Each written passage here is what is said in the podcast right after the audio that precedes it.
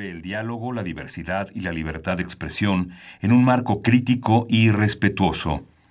Los comentarios expresados a lo largo de su programación reflejan la opinión de quien los emite, mas no de la radiodifusora. Ingredientes para hacer la pócima de la diversión. Ancas de rana intrépida. Ratones de laboratorio. Plumas de pollo creativo. Mm, medio litro de carcajadas. Y listo. Revolvemos todo y decimos...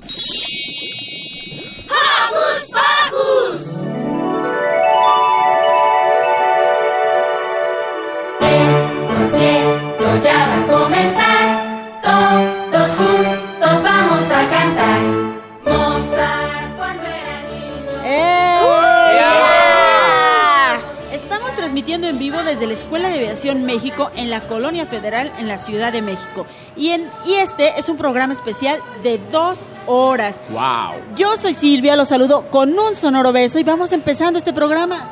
Yo soy Emily y estoy muy feliz de aquí estar otro sabadito.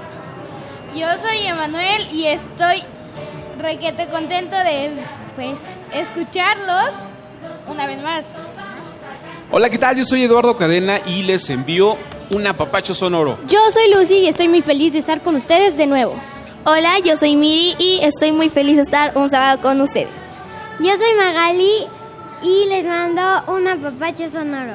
Eh, apapachos y besos sonoros en este programa especial donde invitamos a todos los que nos están escuchando a que se queden como porque ya dijimos, este es un programa de dos horas. ¡Wow! Sí, así que Especial muy atentos. Porque estamos, como ya dijimos, insisto, en la escuela de aviación y vamos a conocer qué es una escuela de aviación, quiénes la integran y también compartiremos con los pilotos su experiencia y conocimiento. Así que prendan los motores de su imaginación, porque hoy en Hocus Pocus descubriremos los requisitos para estudiar, estudiar aviación.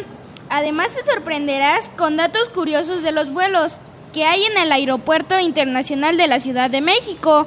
Realizaremos enlaces desde un simulador que es un entrenador de sistema visual donde los alumnos viven la experiencia de un vuelo real. ¡Wow! Eso se escucha interesante. ¿Se imaginan realizar maniobras de vuelos simulando aeronaves? No se lo pueden perder. Platicaremos con los alumnos quienes nos relatarán su experiencia en la escuela y la responsabilidad que implica volar un avión. Y llegará volando como aeroplano nuestro compañero Fernando Tam, con una dinámica de altura. Y la música de hoy tendrá mucho que ver con vuelos, aviones y magia sonora que hará activar tu, son, tu sentido auditivo. Sí, así que sintoniza bien tu frecuencia con nosotros. Hoy conocerás a personas que alguna vez soñaron con cruzar los cielos en un avión. Empápate de sus historias y todo el conocimiento que hoy obtendremos. Quién sabe si al terminar el programa tu próximo sueño sea que en un futuro te conviertas en un o en una piloto de aviones. ¿Listas unas fusiones de alegría? ¡Listas! Agregamos unos micrófonos parlanchines y ¡Ahora!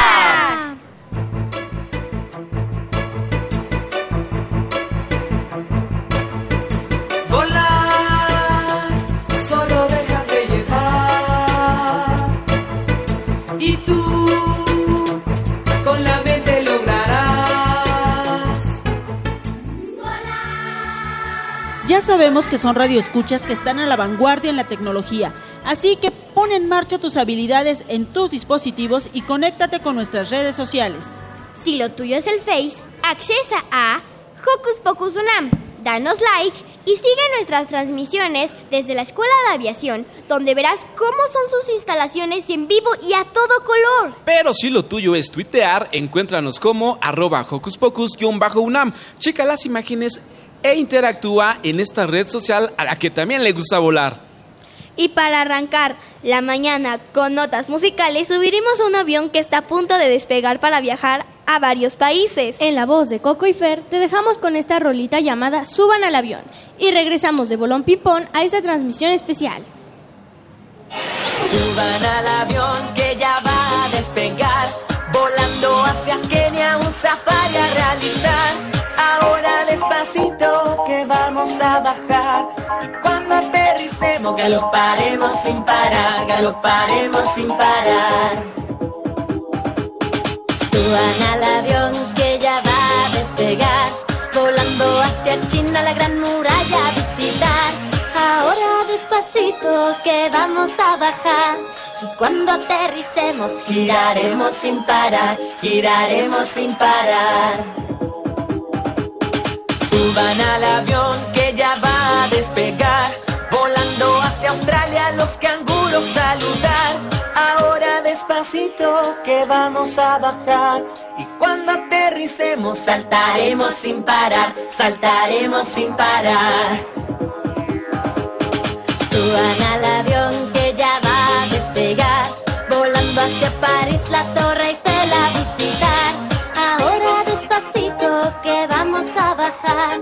cuando aterricemos Bailaremos sin parar, bailaremos sin parar.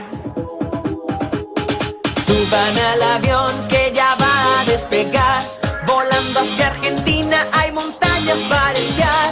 Ahora despacito que vamos a bajar y cuando aterricemos esquiaremos sin parar, esquiaremos sin parar. Suban al avión que ya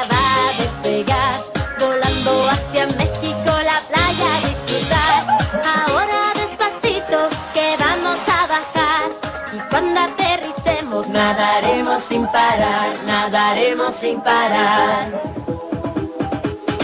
Suban al avión de regreso a nuestro hogar, felices y agotados después de tanto pasear.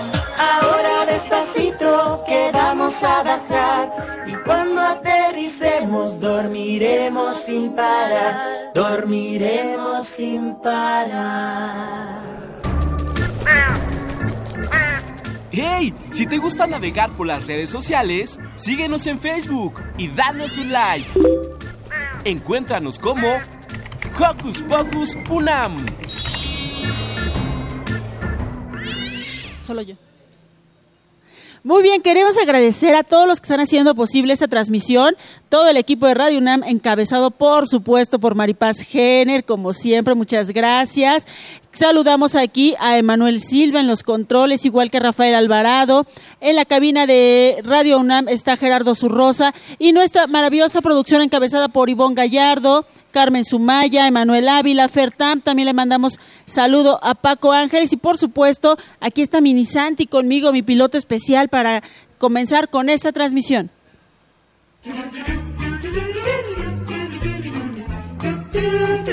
¿Listo micrófono? ¿Listo invitado? ¿Listas las preguntas?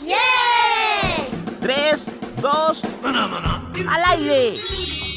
Ahora va la entrevista. ¿Listos para iniciar la plática sobre la historia de la Escuela de Aviación México? ¡Listos! Le damos la bienvenida a Alfredo Velázquez, director general de la Escuela de Aviación México, a quien le agradecemos el haber recibido los micrófonos de Hocus Pocus para esta transmisión especial. Alfredo. Muchas gracias y pues bienvenidos a todos los niños. Estamos muy contentos de tenernos en la Escuela de Aviación México. Oye, Alfredo, sabemos que la escuela está cumpliendo 75 años. ¡Wow! De Platícanos manteles largos. un poco de, de ese aniversario. Pues mira, la verdad estamos muy contentos. 75 años se dice fácil, pero la verdad es que nuestra institución es la escuela que ha formado más pilotos de manera privada en México y desde hace 75 años pues es- es, eh, llega a ser la más antigua que prevalece hasta estos días. Eh, nos da mucho gusto porque tenemos grandes eh, eventos para este año para celebrarlo. Ya tuvimos la Aeroexpo hace dos semanas. Vamos a tener también la inauguración de nuestro nuevo edificio en Guadalajara, en donde vamos a poder tener también ya todos los programas para nuestros estudiantes allá, para acercarnos más a ellos. Y, y también tenemos la inauguración de nuestro hangar en Acapulco, en Cuernavaca, que aunque ha venido eh, funcionando ya, tenemos una inauguración formal y un gran, y un gran evento de exalumnos para finales de año. Entonces estamos muy contentos de celebrar 75 años. Y cuéntanos, eh, te quería preguntar, cuando vienen las personas que quieren ser pilotos aquí, ¿a dónde los metes? Porque no los puedes meter en un avión, pero ¿a dónde los metes para, pues, ensayar? Es una muy buena pregunta y lo que hacemos es, primeramente, pues pedimos algunos requisitos para que puedan ser pilotos, que ya deben de haber acabado su preparatoria, deben de tener conocimientos en inglés y tienen que pasar un examen médico que les garantice que ellos pueden físicamente poder eh, ser pilotos. Pero sí los metemos a un avión, los metemos a un avión en un simulador de vuelo y entonces les, damos un tour en la escuela, pueden venir a conocer las instalaciones, pueden venir a conocer el plan de vuelo, pero los metemos a un pequeño simulador para que se den cuenta de lo que es el vuelo y, y esto pues obviamente les motiva mucho para, para saber lo que van a hacer. ¿Y cuántos pilotos hay aproximadamente? En, en eh, la escuela, estudiantes tenemos, no, normalmente tenemos 200 estudiantes del programa de piloto al año. Oye, 75 años está cumpliendo la escuela, pero tú no tienes 75 años. ¿A quién se le ocurrió la idea de hacer una escuela para pilotos? Bueno, eh, bueno las, las, escuelas en México se fundaron después de que empiezan a volar los aviones, desde mil, 1910. Eh, eh, son los primeros vuelos en México, 1908. Y las escuelas de aviación primero eran instructores independientes que daban sus clases a la gente que quería aprender. Y más adelante se empezaron a establecer las primeras eh, escuelas. Y la escuela, la Escuela de Aviación México la, la fundó un capitán español, el capitán eh, José Bastida, que venía, que venía de España y que traía mucho, muchas ideas para poder empezar a volar. Y este, he sabido algo de que están implantando más tecnología. ¿Qué tipo de tecnología han implantado estos años? Mira, la verdad es que obviamente a todos los niños y a todos los jóvenes les interesa mucho la tecnología y una de las industrias que más eh, eh, rápidamente cambia tecnológicamente hablando es la aviación. Entonces hoy día se utilizan sistemas automatizados muy, muy complejos que, que hacen que la, el vuelo sea mucho más seguro y que también para el piloto sea mucho más conveniente la aplicación de esta tecnología para, para la navegación. En la escuela, eh, es obvio que si es una industria de tecnología, nosotros en la escuela tenemos que aplicar también tecnología para la enseñanza. Entonces, hoy día tenemos aviones que se les llama de cabina de cristal, aviones que tienen pantallas en lugar de instrumentos físicos, como los relojitos estos que vemos en las, en, en, en las fotografías. Tenemos simuladores de vuelo muy avanzados que permiten recrear lo que sucede en el vuelo real. Y evidentemente, pues todas nuestras clases ya son con multimedia, videos, en fin. Entonces, todo esto se aplica para la enseñanza de los estudiantes. ¿Desde qué cursos hay en la escuela? Mira, el, el, el, programa que nos identifica más es el programa de piloto aviador. Tenemos piloto, eh, enseñamos a volar para piloto aviador de avión y de helicóptero, pero también tenemos un programa de sobrecargos muy bonito en donde las chicas en, en eh, poco tiempo pueden ya eh, trabajar como sobrecargos en una línea aérea. También formamos mecánicos de aviación, formamos despachadores de vuelo, que son estas personas que ven en las plataformas con eh, unos palitos naranjas, que seguramente los habrán visto, pero que hacen mucho más que eso, hacen la, carga, peso y balance de los aviones, que es parte de la seguridad muy importante. Y, para la gente que empieza en aviación, tenemos una preparatoria especificada, es, es, especializada en, en, en aeronáutica, con la cual después pueden continuar su carrera en aviación. Pero en la preparatoria toman las clases normales de prepa y más las especiales de aeronáutica. Es correcto, estamos incorporados a la CEP y entonces lo que hacemos es que ellos toman las materias de tronco común, las materias de especialidad y las de especialidad y una materia de aviación por semestre, con lo cual ellos empiezan a ver si realmente les gusta y cuando terminan pueden continuar una carrera aeronáutica o si deciden tomar también otra decisión, como a veces pasa en los jóvenes de esa edad, también pueden eh, eh, hacer otra carrera. ¿Por qué dicen que es una de las instituciones más representativas? Porque precisamente por los 75 años que tenemos y por la cantidad de exalumnos que, hay, de la escuela. Eh, a mí me pasa mucho que por mi trabajo tengo que viajar constantemente y no hay día que en el aeropuerto, en los diferentes aeropuertos del país, me encuentran los exalumnos que me saludan y que me da mucho gusto verlos crecer y desarrollar su profesión. Entonces, obviamente somos una comunidad muy grande desde hace muchos años y pues tenemos muchos, estos egresados pues es, es quien nos ha dado nombre a la Escuela de Aviación México. Y ahorita nada más quiero que nos hables este un poquito de ti. ¿Cuántos años llevas siendo el director de aquí? Bueno, eh, yo eh, llevo ya desde 1996 siendo director de la escuela. Toda mi vida me he dedicado a esto. Este, yo soy piloto aviador, pero estudié una carrera en administración de empresas y, este, y bueno, desde, desde, desde que estaba muy joven empecé a trabajar, llevo casi 30 años trabajando en la escuela eh, y bueno, me gusta mucho la docencia, me gusta mucho estar con los estudiantes cuando, cuando tengo tiempo de, de poder hacerlo en aula, pues, este, pues finalmente lo que nos gusta es enseñar, ¿no? Enseñarles a volar. Ahora sí que una carrera de altura es una carrera de altura en todos sentidos. Ajá. La verdad es, es, es, algo muy motivante. Uh -huh. eh, yo creo que la pasión que sienten nuestros estudiantes, con todo respeto para las demás carreras, yo no lo alcanzo a ver. Este, eh, no, no, me dejarán los, los alumnos que están aquí, no me dejarán mentir cuando hacen su primer vuelo solo, por ejemplo, es una emoción grandísima, que no se les olvida nunca.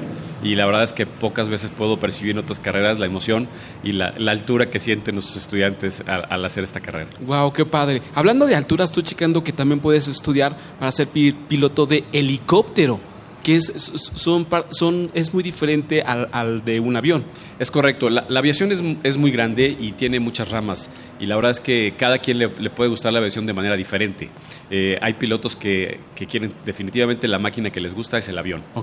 Y el helicóptero, como tú sabes, pues tiene es una máquina diferente que, que le da muchas posibilidades de, de vuelo, eh, el vuelo estacionario o aterrizar en, lugares muy cortos. Ujú. es, es una, es una máquina muy diferente, pero la verdad es que eh, y, y cada piloto le gusta un aparato normalmente. Pocos son los que les, les gustan mucho los dos. Ajá, normalmente se inclinan por uno u otro. Y en la escuela tenemos el programa de piloto de helicóptero junto con Airbus. Somos socios de Airbus en una escuela que se llama Eli Escuela y que está en Veracruz y que, bueno, ahí- ahí formamos a los pilotos de helicóptero. Pueden hacerlo desde el principio, o sea, empezar de- directamente para el piloto de helicóptero o primero hacer piloto de avión y después hacer una transferencia a piloto de helicóptero.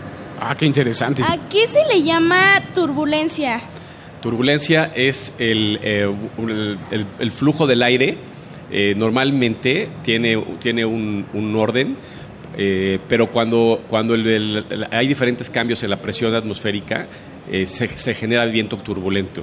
Y, y es curioso porque la gente muchas veces le da miedo cuando vuela, cuando va, tú sabes, en el avión en ruta. Y queremos decirle que primero a toda la gente que nos escucha y a todos los niños que nos escuchan, decirles que el avión es el transporte aéreo más, eh, efici- más eficiente y más seguro que existe. Entonces, una, una persona que viaja en un avión comercial es realmente muy seguro y a pesar de que a veces se mueve, como seguramente es tu inquietud, este, es muy seguro. Es- esa es la verdad. Que, mucha gente de repente piensa que un avión puede ser eh, no tan seguro, pero qué bueno que nos aclaras esto, que es uno de, los transportes más seguros. Definitivamente. Los riesgos que existen alrededor de muchas actividades que realizamos cotidianamente son mucho mayores que cuando nos subimos un avión. O sea, sabemos que hay actividades de gran riesgo que hacemos todos los días y que, bueno, que, puede, que pueden suceder situaciones. El avión es una, el medio de transporte más seguro que existe. Y justo te acabo de preguntar este, hace cuánto es, si eres director. Y te quiero preguntar cómo te convertiste en director. ¿Así nada más llegaste y ya? ¿O eras maestro y fuiste subiendo? ¿Cómo? Pues es que fíjate que no encontraron a alguien más barato y entonces primero me pusieron a mí. Pero, pero la verdad es que este, para poder ser director de la escuela eh, tuve que primero que este, estudiar la carrera de piloto para poder entender lo que íbamos a enseñar desde luego. Después estudié mi carrera de administración de empresas en la Universidad de Ibero y, eso me dio pues, un poco más conocimiento acerca de administración. Y lo siguiente fue que trabajé de todo aquí. Le- Yo empecé capturando en la computadora información, eh, bueno, con las primeras computadoras, porque pues antes se manejaba todo con papel, Ajá, la sí. verdad. Este, y, poco a poco pues me fueron dando responsabilidades más grandes hasta que, hasta que honra- honrosamente pues, soy director de la escuela. Que te lo fuiste ganando. Me lo fui ganando. Eso es Yo, bueno. Te, te lo digo Ajá. sinceramente, la- es una, es una empresa familiar, pero te digo que pues como no he encontrado a alguien más barato, aquí estoy con, haciendo lo que más me gusta. Qué padre. Y eso que escuchan, esos efectos especiales, son cortesía de la producción que se pasó toda la noche grabando sonidos Sí. de aviones, de aterrizaje, de despegue. Pobrecitos, vean a nuestra producción, tienen las ojeras. Claro que no, todo lo que están escuchando, que escuchan ustedes de fondo, son los aviones porque estamos cerquitita aquí del aeropuerto. De hecho, nos levantamos y podemos ver cómo van aterrizando los aviones. Todo esto que escuchamos es parte de lo que viven diario en esta escuela. Y Alfredo, te agradecemos mucho esta primera conversación. ¿Qué te parece si vamos a más musiquita y después platicamos con tus alumnos, con David y regresas nuevamente con nosotros? ¿Te late? Encantado y muchas gracias. Nuevamente bienvenidos a todos. Entonces, Mili, ¿con qué seguimos? Atención tripulación, es tiempo de música y en nuestro siguiente tema conocerás un vagón de tren expreso que se convierte en una aeronave y surca los cielos en una divertida canción. En la voz de Diego Topa te dejamos con esto titulado La nave. Aquí en Hocus Pocus. Eso.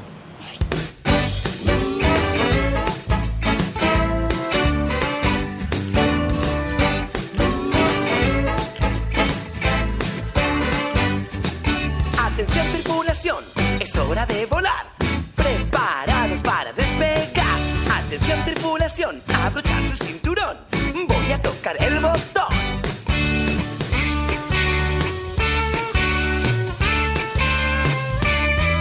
Un vagón se convierte en una nave.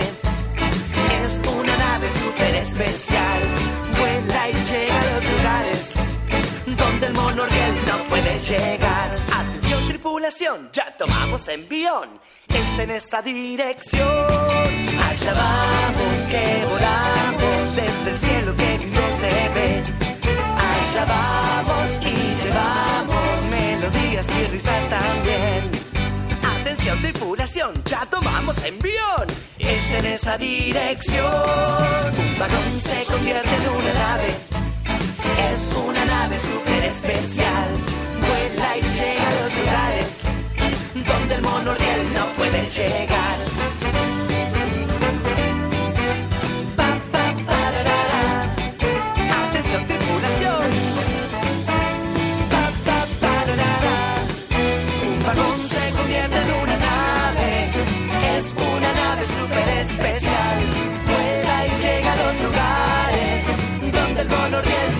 Puede llegar. Pa, pa, pararara. Eso. Pa, pa, pararara. Sí.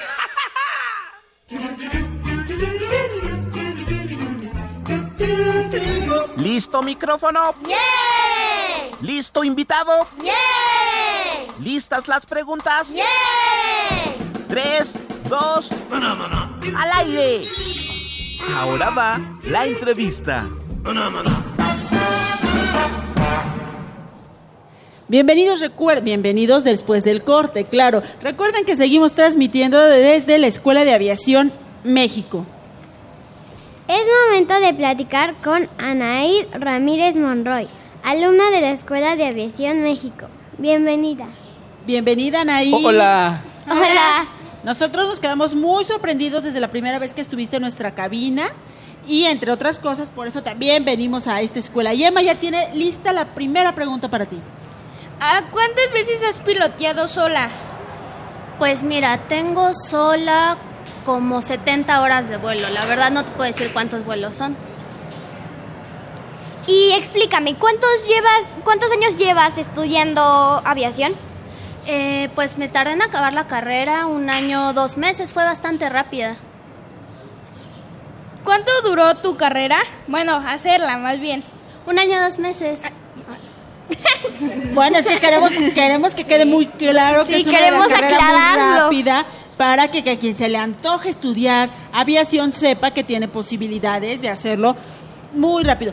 Anaid, una de las preguntas que tenía nuestra jefa de producción, Maripaz Género, es cómo siendo, porque bueno, Emma, eh, los que quieran vernos vía Facebook Live, estamos transmitiendo y ustedes van a poder ver a Anaid, eres muy menudita, decía Maripaz.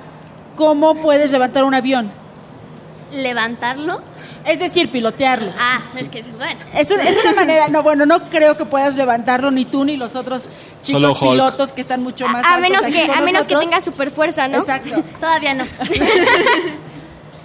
pues es cosa de acostumbrarse, los aviones se ajustan, entonces, digo, creo que ya escuchamos mi superaventura de cómo vuelo los aviones. Pero nos la puedes recordar. Yo vuelo sentada en un chaleco salvavidas porque estoy muy chaparrita y pues no alcanzo. Pero pues de verdad que no ha sido un obstáculo estar tan chiquita, ¿eh? Qué padre. Y, y desde niña, ¿tú ya te imaginabas con alguna, en algún momento pilotar un avión? Eh, pues yo quería hacer sobrecargo. Ah, ok. En realidad esa era como mi idea. Tu sueño. Ajá, y hasta que después me dijeron como, oye, ¿por qué no eres piloto? Entonces ahí fue cuando descubrí de verdad mi pasión. O sea, Wow. pero siempre me llamaron la atención los aviones. Qué padre. ¿Y cuántas materias se tiene? Bueno, ¿qué materias se tienen que estudiar? Eh, llevamos navegación, meteorología, aeronaves y motores, eh, legislación.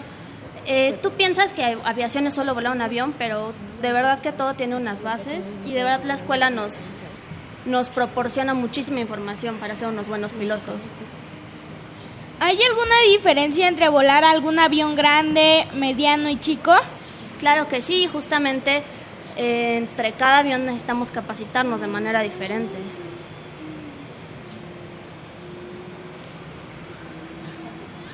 Oye, Y ahora que terminaste, porque nos enteramos que ya terminaste la carrera y que muchas felicidades, además saliste con un promedio muy, muy alto.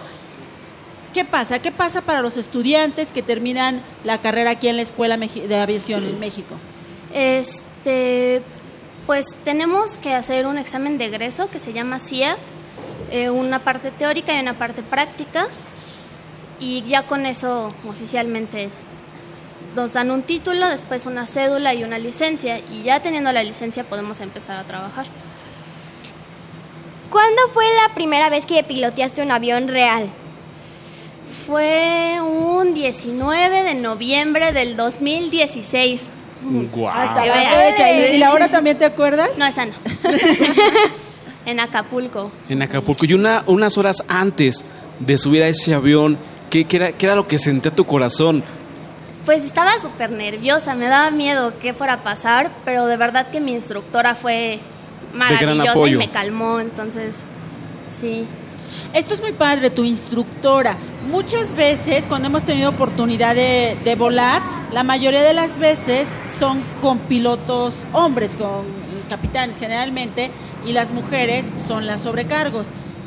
Tú eres una chica que eres una piloto a punto de tener todas esas credenciales que nos acabas de enumerar y que además tuviste una instructora. ¿Cómo es la vida de una estudiante mujer en la Escuela de Aviación México? Pues de verdad es muy padre porque, bueno, al menos en esta escuela, ser mujer es, es muy bueno. Yo nunca me he encontrado con un obstáculo por mi género y de verdad que me han apoyado en todo y la experiencia de volar con una mujer, pues te cambia, ¿no? O sea, ¿Y eres la única mujer? no, tengo muchas compañeras. ¿Cuántas aproximadamente? Eh, no te podría decir en, a nivel de escuela, pero en mi grupo habíamos dos mujeres. Bueno, ya, ya, ya son Demasiadas. dos. Anaid, cuando estás ya en el avión, ¿cómo se, cómo se le llama? ¿Capitán? ¿Capitana? No sé. Ah, Espera que no llegue. te voy a decir porque así no te voy a decir lo que no es. Ah, ok. Es que estamos aquí emocionados con los con lo con el sonido de los aviones. Cuando tú volaste o las prácticas que ustedes realizan aquí en la Escuela de Aviación México, vuelan con más personas, vuelan con una sola, con el instructor, ah, hasta que eh, tienen la oportunidad de viajar con más gente. ¿Qué pasa con esa responsabilidad? Este, nosotros volamos nuestras primeras horas con instructor y ese instructor va a decidir si podemos volar solos. Y bueno, nuestra escuela nos da mínimo 50 horas de vuelo solo, pero nosotros no llevamos pasajeros porque pues apenas estamos aprendiendo. Maggie. Este, bueno, ¿cómo? Bueno, has volado, bueno, has estado en un simulador. Sí, tomamos mucho simulador aquí. Y explícanos, ¿por qué al principio querías ser sobrecargo? Sentí, ¿Qué sentías con ello? ¿Por qué no, no querías ser piloto? Porque no me imaginaba una mujer piloto. Creo que es muy raro imaginarse una mujer piloto y Claro. pues más hace ya bastantes años, como que no, no era mi idea. ¿Qué tan difícil es una carrera que pensábamos que era solo para un hombre? Yo creo que es igual de difícil que cualquier otra carrera. O sea, no, no por ser mujer va a ser más complicado y como te decía, en esta escuela nos apoyan muchísimo. No. O sea, no hay manera de describir lo mucho que estoy agradecida de cómo siendo mujer no- nos apoyan aquí. Eso que están escuchando ustedes, ese avión que iba aterrizando, en ese viene David y Diego que al rato van a estar con nosotros, van a aterrizar y ya al ratito vienen con nosotros porque lo escucharon clarito, ¿verdad? Sí. école. ¿Hay alguna diferencia entre los aviones? Porque algunos se escuchan mucho al aterrizar y algunos no. El motor, ¿no? Ajá. Sí, los motores son los que hacen ese ruido.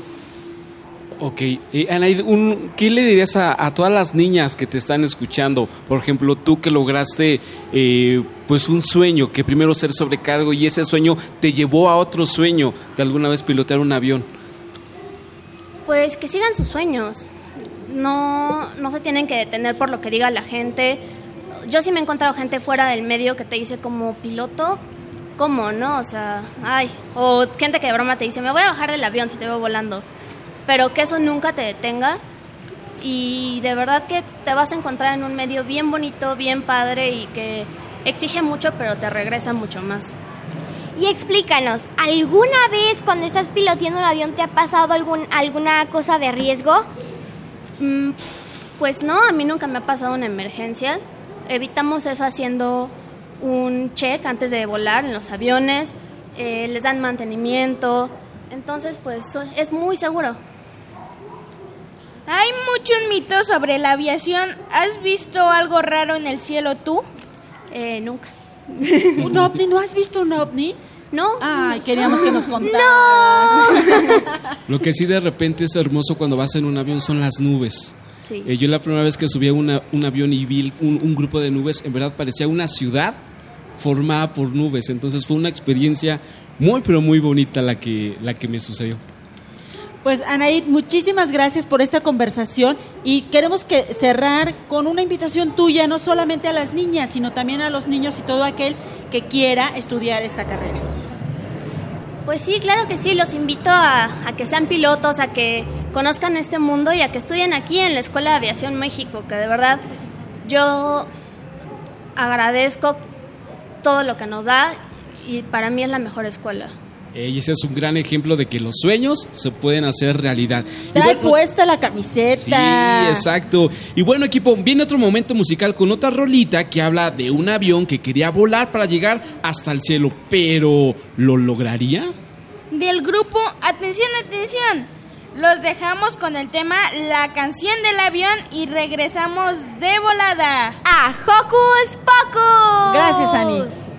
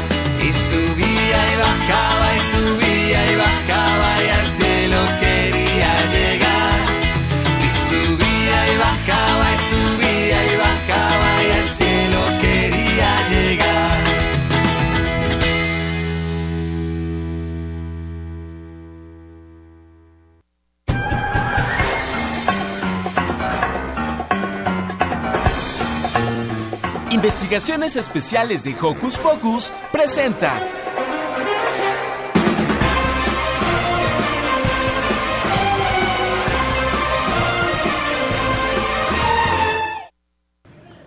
La Escuela de Aviación México cuenta con varios simuladores de entrenamiento de alta tecnología, en la que sus alumnos practican vuelos reales. Para conocer sobre estos sistemas, en un momento más nos vamos a enlazar con parte de nuestro equipo que ya se encuentra bajando ahí con el, con el instructor Edmundo Reyes, quien nos dará un audio tour por uno de estos simuladores. Mientras, quiero decirles que seguimos aquí en la parte superior de la Escuela de Aviación México, observando este maravilloso espectáculo del despegue y el aterrizaje de los aviones. Estos efectos especiales, por más que nosotros hubiéramos querido realizarlos, no son de nuestra autoría. Son efectos reales y justamente para platicarnos cómo logran estos pilotos aterrizar y cómo logran despegar, vamos a ir con nuestro equipo de investigaciones especiales que está listo en el simulador. Hola, soy Magali y estamos aquí de Bolón Ping Pong en Hocus Pocus. Estamos con con Ed- Eduardo Reyes. Edmundo Reyes. Este, ¿cómo es estar en un simulador? Bueno, en este simulador lo que hacemos es este entrenar a los a los alumnos para que sus primeras horas puedan saber qué es lo que tienen que llegar a hacer en el avión, en ya real, en sus vuelos reales. Y aquí los vamos preparando en el área de, de, de las bases ¿sí? que ellos escojan. Tenemos Cuernavaca, Acapulco, Guadalajara y él está ahorita en Atizapán. Está en un, en un simulador con movimiento, es eh, experimentar similarmente los movimientos del avión. ¿sí? Aquí obviamente pues, en nivel de, de tierra. ¿Cuánto dura cada simulación? Cada, cada simulación dura, dependiendo el alumno, si trae cinco horas o este, dos horas. ¿sí? Él ahorita tiene, vamos a hacer una sesión de tres horas ¿sí? y posteriormente de, otro día vamos a hacer dos horas más. ¿sí? Se dividen entre dos a tres horas o a veces dos, una y dos horas. Y hay otros alumnos que nada más vienen para dos horas de emergencia antes de irse a sus vuelos reales. Y dinos, ¿han habido em, algunos alumnos que han fallado en esta simulación? Mira, sí ha habido alumnos que fallan, pero es precisamente para eso el simulador, ¿sí? ya que eh, aquí podemos llegar a experimentar algún, algún accidente, ¿sí? pero eh, precisamente es para eso, para que allá en los aviones reales los evitemos. ¿no? Eh, Aquí, pues obviamente se les enseña a hacer las- los procedimientos de emergencia en caso de que tengan un paro de motor, fuego en cabina, fuego en motor o en las alas.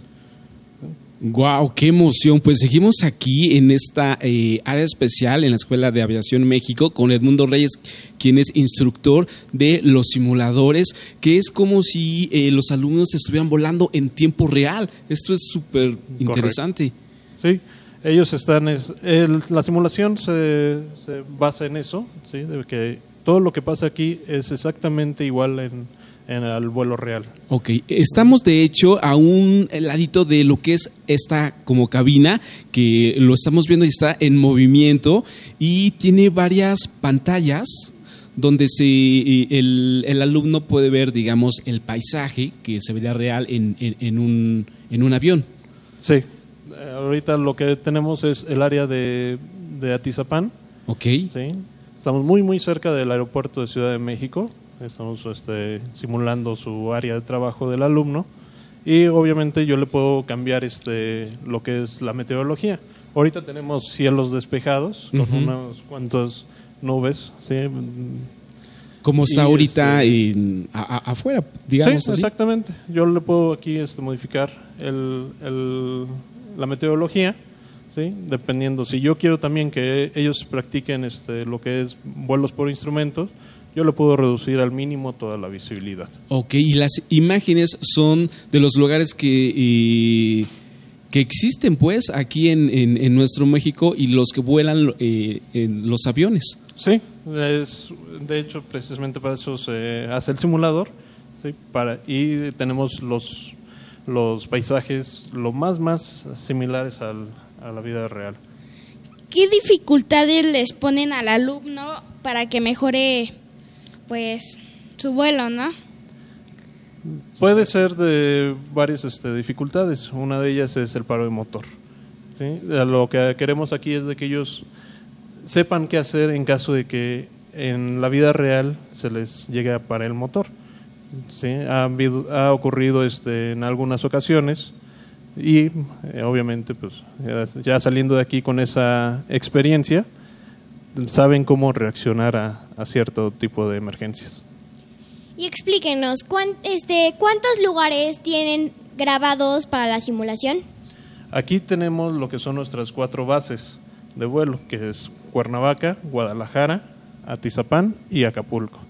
¿Sí? Pero podemos también este, poder ponerles otros escenarios. Hemos podido irnos hasta Cancún. ¿Qué tiempo lleva siendo instructor? Yo llevo desde el 2011 siendo instructor. Primero empecé como instructor de vuelo y ahorita estoy apoyando en, en el área de simuladores. ¿sí? Llevo aproximadamente 8 o 7 años ¿sí? este, dando instrucción. Ok. Vemos que eh, hay varios simuladores. ¿Cuántos son y qué diferencia encontramos entre estos? Bueno, aquí en esta sala tenemos dos simuladores que son totalmente de movimiento y tenemos en otras salas eh, simuladores que representan tanto aviones monomotores, aviones bimotores y tenemos también simuladores de Boeing 737 y Airbus 320. Una preguntota, ¿y, y para eh, hay simuladores para helicóptero? Sí, también tenemos uno este, de, de helicóptero aquí en, en la escuela. Wow, Pues es muy emocionante, niños. No sé ustedes qué piensan, porque los veo así con, con ojos grandes y con una gran sonrisa, porque yo creo que es interesante y súper emocionante poder estar en uno de estos simuladores, ¿no creen? Sí, muy interesante. Y bueno, también invitamos a la gente que nos está escuchando a, través de Radio UNAM por si tienen alguna pregunta que hacer eh, a toda la gente que estamos entrevistando aquí en esta escuela de aviación, que nos sigan a través de Facebook, ahí nos pueden poner eh, sus preguntitas, de hecho ahorita estamos transmitiendo, ¿verdad, Emanuel?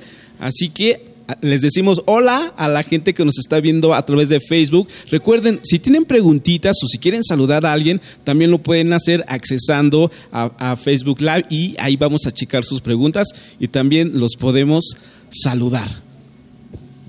Y bueno, muchísimas gracias por todo, Edmundo. Y bueno, adiós. No, de qué, gracias a ustedes. Bueno, vamos con una rolita que se llama... Bueno, esta roleta, ¿qué les parece si vamos eh, para que escuchemos la historia de un elefante que a este elefante como que le da miedo volar, pero con ayuda de unos personajes lo intenta y hace unos vuelos increíbles. Así que vamos con musiquita.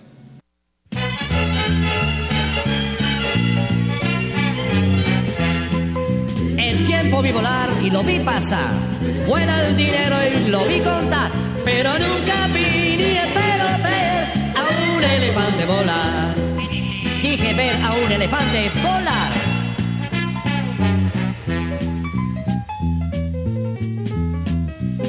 He oído uno hablar y hasta recitar. Y sé que aguja con ojos haré. Pero nunca vi ni espero ver a un elefante volar.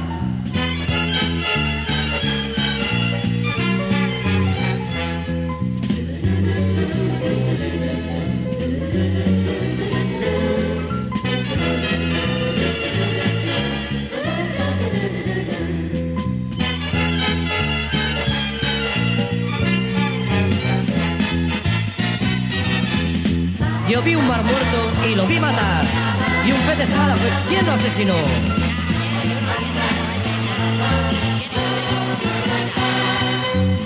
Un rey sin plata vi y tiene sangre azul. Lo que nunca vi ni espero ver es un elefante volar.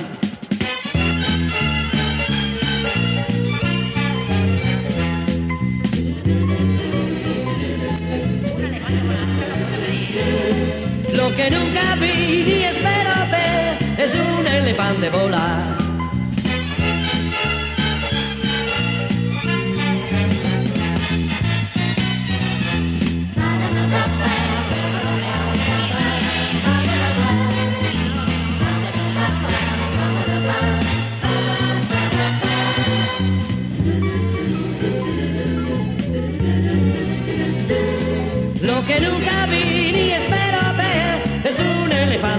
Elefante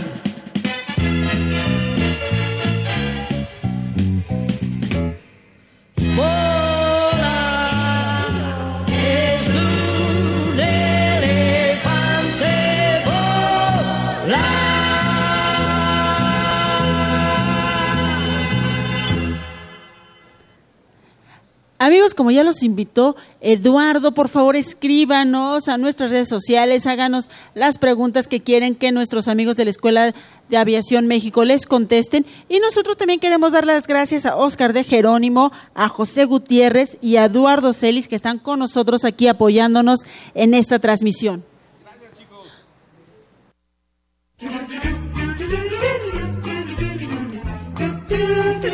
¿Listo micrófono?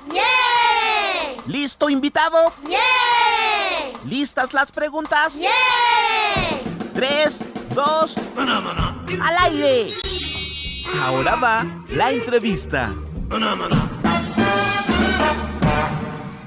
Seguimos con nuestra transmisión especial desde la Escuela de Aviación México y es turno de saludar a David Morales, jefe de operaciones de la Escuela de Aviación y que nos explicará sobre el plan de estudios, los requisitos para entrar a la escuela y uno que otro dato curioso en los vuelos que hay en el Aeropuerto Internacional de la Ciudad de México. Bienvenido, David. Bienvenido. Hola, David. Bienvenido. Hola, muy buenos días, ¿cómo están? Nosotros bien emocionados. Ay, qué bueno, qué bueno. ¿Qué tal se la han pasado? Muy bien. Y, no, y aparte este ambiente de estar en lo alto de esta escuela y escuchar los aviones cruzar, sí te pone el, eh, la piel un poco eriza. Te pone la carne de gallina. Algo así. Y primero quiero empezar preguntándote, ¿por qué decidiste ser piloto? Si eres piloto, ¿verdad? Sí, claro, sí, sí, sí. Pues mira, ahí todo empezó por los Juegos Panamericanos de Guadalajara del 2011. Estuve eh, participando en la organización de, de los Juegos, eh, justamente en la parte de logística, de relaciones públicas, en el aeropuerto de la Ciudad de México y en el aeropuerto de Guadalajara. Entonces ahí tuve mi primer acercamiento con la vida que, que se lleva en un aeropuerto, con el ritmo de vida, el estilo de vida, la velocidad, el estrés, el corre-corre. Y ahí fue donde me enganché, ¿no? Entonces, a raíz de eso, decidí estudiar para, para piloto. Siempre me había, había tenido la, la- cosquillita. Entonces, hasta, hasta este, este tiempo se dio. Y bueno, desde entonces he estado ahí este, dándole duro a la, a la aviación. Si no hubieras sido piloto, ¿qué te, qué te hubiera gustado ser? Híjole, ¿qué crees? este, de hecho, ser piloto es mi segunda carrera. Yo ya tengo una carrera que es Ciencias de la Comunicación. ¡Eh! ¿Y qué les dije? Un- claro, oye. Sí, sí, sí, sí, sí. Y bien chistoso. eh, yo creo que una de las cosas que me hubiera gustado hacer hubiese sido tener un programa de radio. Bueno, ahorita ya estás en ahorita, uno, David. exactamente, ¿no? Contratado, ya. Ah, Ya, bueno, ya te contrató Mili, ya Ah, ya, puedes entonces, ir a ah, cualquier emisión. Perfecto. Ya, tercera carrera, ya. ya está. Sí, de hecho, igual hasta estoy pensando en echa- echarme otra carrerita, pero bueno. Este, sí, eh, la parte de ciencias de la comunicación y justamente también por eso fue que entré a, a- a trabajar a lo de los Juegos Panamericanos, estuve trabajando en una aerolínea y eso fue lo que motivó. Entonces, de ganas, de ganas, no me, no me, este, quejado, o sea, he hecho lo que, lo que se me antojó. Oye, ahora platícanos un poquito acerca del plan de estudios. Ya nos comentaban Aida hace un ratito que ella terminó la carrera en un año, dos meses. Eso es rapidísimo. Pues sí, fíjate, eh, justamente en nuestro plan de estudios se basa más a la práctica que a la teoría. O sea, sí es un- una parte fundamental la teoría, pero mira, el piloto necesita tener mucha práctica, tiene eh, justamente que tener el, el- el feeling del avión y todo eso. Por eso nosotros nos centramos más a la práctica, es, es algo eh, fundamental de la, de la carrera y por eso eh, es, es algo mucho más rápido, ¿no? O sea, un piloto no se hace en el salón, sino más bien un piloto se hace en los simuladores y en eh, la parte de, de los aviones. Entonces, por eso es rapidísimo el Y- programa. ¿Y tú cuántas horas has estado en el simulador? En simulador, bueno, ahorita, al día de hoy, certificadas y en bitácora, son 84 que llevo. Y es emocionante, ¿no? Eh, accesar por primera vez al simulador. Digo, ahorita que estábamos Híjole. ahí y que vimos cómo se movía y las pantallas. Sí, o sea, por ejemplo, lo que estaban tratando en, en- en- en las entrevistas previas, desde el hecho de, de subirte al simulador hasta el hecho de que el instructor te dice cómo te sientes hoy, desayunaste, ya fuiste al, al- al sanitario. Este, Antes de cualquier cosa, Antes de cualquier cosa, Porque ¿estás es- bien? es emoción. Ajá, exactamente. Entonces, ¿estás bien? Sí. ¿Por qué? órale, vas solo. ¿Qué Y cuando te dicen tu primer vuelo solo, la verdad es que la, la- la experiencia, la sensación es, es increíble. Eh, yo estuve a dos de, de llorar porque pues es materializar tu sueño, o sea, dices, oye, ya estoy arriba del avión, soy yo quien está llevando el control del, del- del avión, entonces es, es yo creo que una experiencia increíble y pues no sé las otras carreras, o por lo menos yo de manera personal, entre las dos este, carreras que tengo, la comparativa sí no, no es, no es lo misma sensación de, ah, pues ya terminé mi spot, ¿no? O, ah, ya hice mi corto. O sea, siento que al momento de... Es que de- no estabas al aire, David. Es que sucedía. Nosotros también estamos al aire. Sí, no, sí, sí, o sea, pero bueno, siento yo que, que, que no hay como sensación más padre que estar al frente o al mando del- de la aeronave, decir, bueno, ¿sabes qué? Ahorita tengo ganas de irme hacia el sur tantas millas o hacia el norte tantas millas o derecha, izquierda, subir, bajar. Pero O no sea, es de una- contentillo. no, no, ¿sí? claro, o sea, claro que no es de contentillo, pero sí es una sensación de libertad que tienes increíble, ¿no? Porque mucha gente dice, ah, pues yo ya aprendí a manejar, ¿no? Sí, pero hay una calle que te lleva a del punto A a punto B eh, con vueltas este, pendientes y todo esto. En el avión eh, estás libre, o sea, realmente estás libre. Obviamente con ciertas limitaciones, ¿no? ¿Y cuánto? Maggie, Maggie. Es, ¿Qué requisitos se tiene, bueno, tienen que tener para entrar a la escuela? Ah, muy buena pregunta, muy, muy buena pregunta. Mira, eh, para poder inscribirte a la escuela necesitamos, para empezar, que seas mayor de 18 años. ¿Por qué? Porque tú ya vas a recibir una licencia federal, o sea, una licencia expedida por el gobierno federal. Por eso necesitamos ya que seas una persona legalmente responsable, ¿no? Segundo, que seas mexicano de nacimiento. Tercero, que tengas ya la preparatoria concluida. Y este acta de nacimiento. Además, necesitamos un examen médico.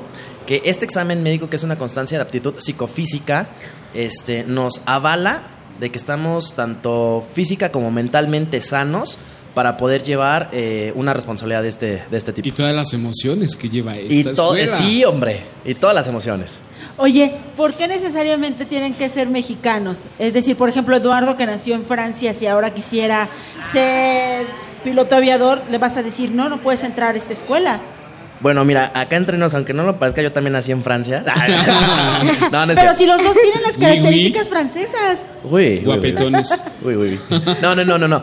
El, el tema aquí es por eh, el- la ley de bienes y la parte de proteger la soberanía este, nacional. Ah, Entonces, este, exactamente. Bien. No, eh, por ejemplo, pasa un, un tema similar con Estados Unidos. Ningún extranjero puede este, trabajar o desempeñarse eh, en la industria, ¿no? Por, por cuestiones de seguridad.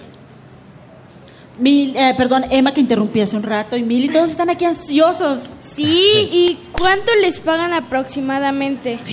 Híjole. Ta, ta, ta, ta. ¿Nos conviene estudiar aviación, sí o no? Híjole, mano. Este, mira, sí. eh, ay, es que. ¿Qué te puedo decir? Conviene, sí conviene, obviamente. Obviamente, el retorno de inversión que haces no es a corto plazo. Si es mediano, un poquito mediano entre largo, hay que sí ser un poco pacientes. Pero la verdad, el sueldo que tienes como recién egresado de piloto aviador comparado a un sueldo de un recién egresado de administración, de odontología, de una de la de una de ciencia, de- bueno, ahí sí creo que no es comparativo porque ahí sí es menos. Sí, no, bueno, ahí creo que no entramos en No hay, no hay que ahondar ese tema, ¿verdad? Pero de una carrera se podría decir una licenciatura, una ingeniería tradicional, sí es muchísimo, muchísimo mayor, ¿no? O sea, por ejemplo, eh, una licenciatura tradicional ronda entre los 7,500, 12 mil pesos, más o menos. Ah, bueno, o sea, es un aproximado, pues. Y un piloto, así de recién eh, egreso, puede llegar a ganar tal vez unos 25 mil a 40 mil pesos mensuales, dependiendo de la aerolínea. Échenle ganas, chicos. ¿En dónde nos inscribimos? Ser pilotos. En la Escuela de Aviación. Y bueno, te quería preguntar, como justo aquí todos somos niños, te quería preguntar qué querías hacer cuando eras niño. Re- re- regresamos a la pregunta del, del programa de radio. Este, no, la, la verdad, eh, a mí desde niño me dijeron, oye, tú hablas hasta por los codos. Entonces, este. No. Ajá. Entonces fue como el tema de. De tener el programa de radio y todo eso, pero ya también estar a bordo de una, de una Aeronave. aeronave y, y estar Eh. viendo la cabina y todo eso, me enamoré. ¿Eras de los que de repente coleccionaban así avioncitos? Sí, sí, sí, sí. De hecho, ahorita si, si se dan una vuelta por mi oficina, tengo ahí los, los avioncitos. Ay, qué padre. Oye, David, pues eso está padrísimo. Gracias por esta primera conversación. Al ratito vamos a regresar contigo y con Alfredo a que nos cuenten datos curiosos que no sabemos acerca de la aviación. Pero mientras te invitamos a escuchar un corte divertidísimo y regresamos aquí a Hocus Pocus. Yeah.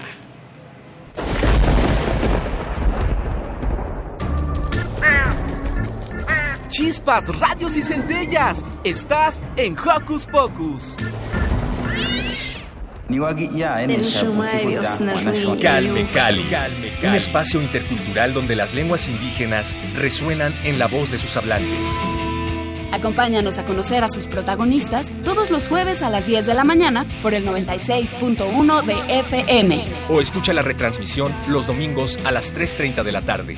Y si te perdiste algún programa, búscanos en radiopodcast.unam.mx. Radio UNAM, experiencia sonora.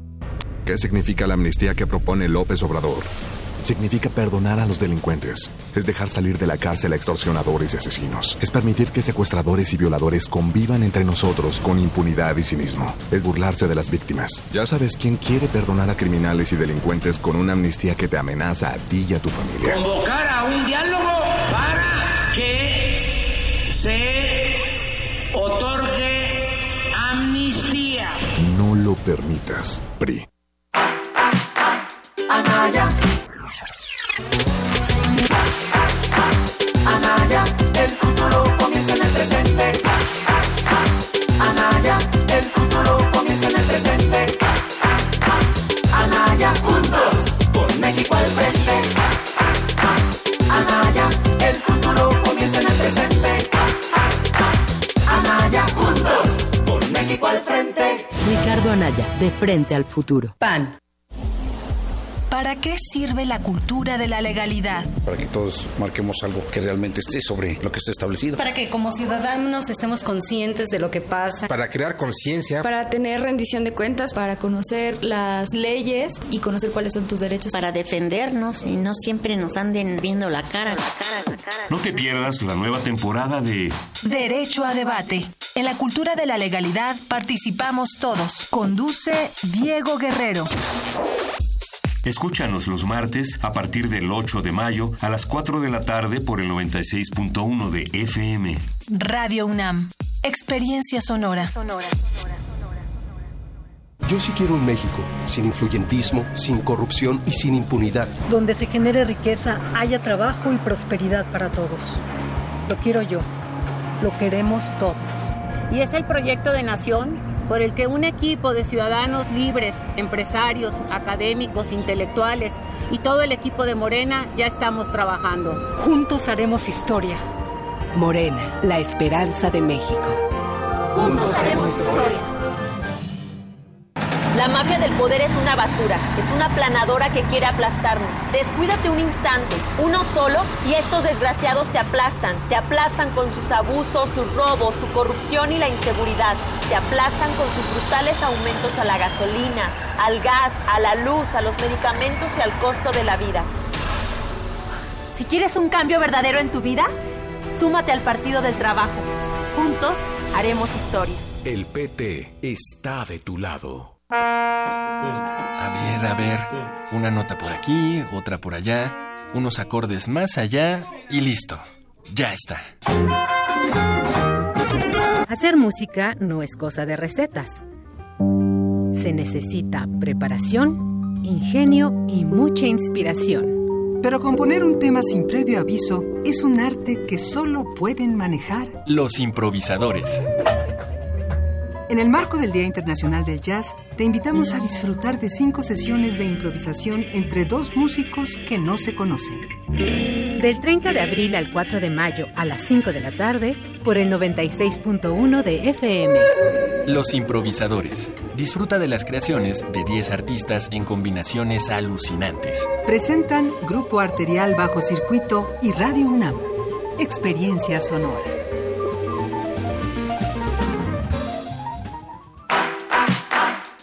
Anaya.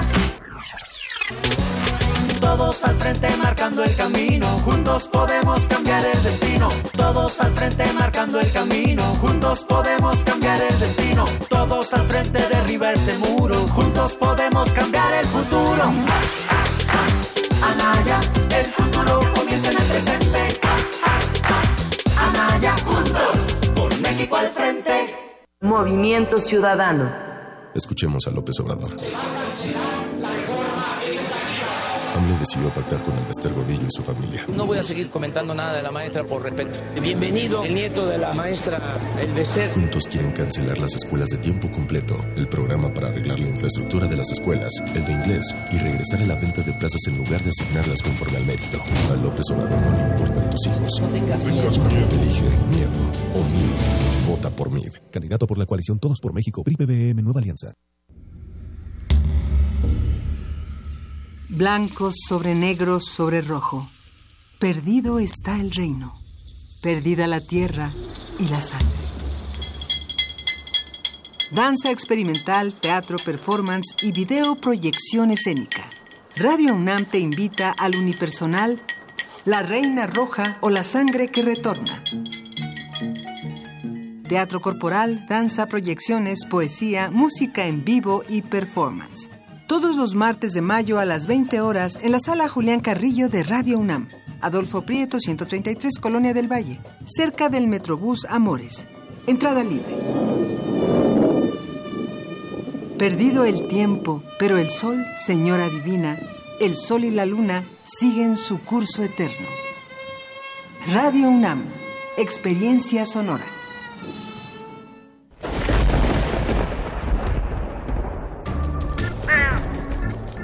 Chispas, radios y centellas. Estás en Hocus Pocus. A que no sabías. Y seguimos aquí transmitiendo este programa especial desde la Escuela de Aviación México. Y ya está aquí con nosotros Fernando Tam y su dinámica A que no sabías. ¡Eh! Hola, hola, ¿cómo están, tripulación Hocus Pocus? ¡Bien! ¡Bien, capitán! ¡Ay, qué bien! Oigan, ¿están listos para los que le quiero contar? Sí. Les voy a contar sobre una persona que cuando leí su historia sí me impactó. Así que se los voy a compartir, ¿de acuerdo? Sí. Amelia Mary Earhart fue una aviadora estadounidense, conocida por sus marcas de vuelo y por intentar el primer viaje aéreo alrededor del mundo. Nació en Kansas, Estados Unidos, el día 24 de julio de 1897. Cuando ella tenía 10 años, tuvo la oportunidad de ver su primer aeroplano en una feria estatal. Y bueno, tuvo la oportunidad de entrar a ese aeroplano y vio que era, una cosa hecha de cables oxidados y madera. Algo nada interesante, según ella. Durante la Primera Guerra Mundial fue voluntaria en labores de enfermería junto a su hermana en la ciudad de Toronto, Canadá, donde atendió a los pilotos heridos en combate. Gracias a eso pudo visitar un campo del Cuerpo Aéreo Real y fue allí donde seguía asombrada con los aviones. Después de un par de años, por fin pudo subirse a un avión. En sus primeras clases de aviación estuvo acompañada de Ned Snook, una piloto que ya tenía sus añitos en la aviación. En esa época logró adquirir un prototipo de aeroplano al que llamó, adivinen cómo, el ¿Cómo? Canario, en el que sufrió alguno que otro accidente. ¡Auch! Eso era un poco común porque en esa época la falta de calidad en los aeroplanos era pues un poco mala. En octubre de 1922 consiguió su primer récord de altitud al volar unos... ah, ay, ¿Cuántos eran? Ah, sí, unos 4.267 metros de altura. ¿Quieres que te repita ese dato? Sí. 4.267 metros de altura. Y para 1923 obtuvo la licencia de piloto de la Federación Aeronáutica Internacional, siendo la decimosexta o la mujer número 16 en recibir. En abril de 1928, Amelia recibió una llamada que cambiaría su vida. El capitán Riley le preguntó si quería ser la primera mujer en cruzar el Océano Atlántico. Muy emocionada, dijo que... Sí. ¡Eso! Al avión de esa aventura la llamaron Friendship, amistad en español, y despegó el 3 de junio de 1928 hacia Nueva Escocia. Cuando llegaron allí el clima no los dejó despegar. Eso es mala suerte, pero fue hasta el 18 de ese mes que fueron a Europa. La misma Amelia reconoció que todo el trabajo lo hicieron los pilotos, Pero al llegar, adivinen qué. ¿Qué? Los reporteros los ignoraron y preferían hablar con ella. Genial, ¿no crees? Sí, mejor. Después recibió felicitaciones del mismo presidente. Gracias a este viaje empezó a ser conocida como Lady Lindy, por su parecido al aviador Charles Lindbergh. En 1939 comenzó a planear un viaje alrededor del mundo. Si lograba hacerlo, habría, tendría dos nuevos récords. La primera mujer en hacerlo y la mayor distancia posible recorrida en el mundo. Según ella, era el vuelo que le quedaba por realizar. ¿Y si lo hizo? Ah, ¿quieres saber? Sí. Sí. Ok, les voy a contar esta pequeña historia. Amelia tenía bien decidido ese viaje alrededor del mundo. No se encontraba sola. El navegante conocido como Fred Noonan la acompañó. Ya estaban preparadísimos para esta aventura por los azules cielos. Primero irían de Oakland, California, a Hawái el 17 de marzo de 1937. Durante ese viaje hubo un problema con la aeronave. Los fuertes vientos, la lluvia, la neblina hicieron que Amelia perdiera el control. Pudo aterrizar, pero no muy bien. A la aeronave llamada Electra la mandaron a California para poder repararla. Amelia no se rindió. Cuando su aeronave estuviera lista, lo intentaría otra vez, ahora yendo hacia el este. Unos días más tarde su nave ya se encontraba en buen estado y más que lista para volver a volar. Amelia también lo estaba. Así que Amelia, Fred y Electra despegaron de Los Ángeles hacia Florida. El 21 de mayo, un par de días después, el 1 de junio salieron de Miami y su primer destino fue Puerto Rico. Ese sería un viaje muy, muy largo y peligroso. A ella no le importó y lo lograron. De allí llegaron a Venezuela. Ahora su destino sería África, un viaje aún más largo que también salió bien. Volaron por muchos lugares como Pakistán, Birmania, Singapur, Bangkok. Pero cuando llegaron a Indonesia, los problemas habían regresado.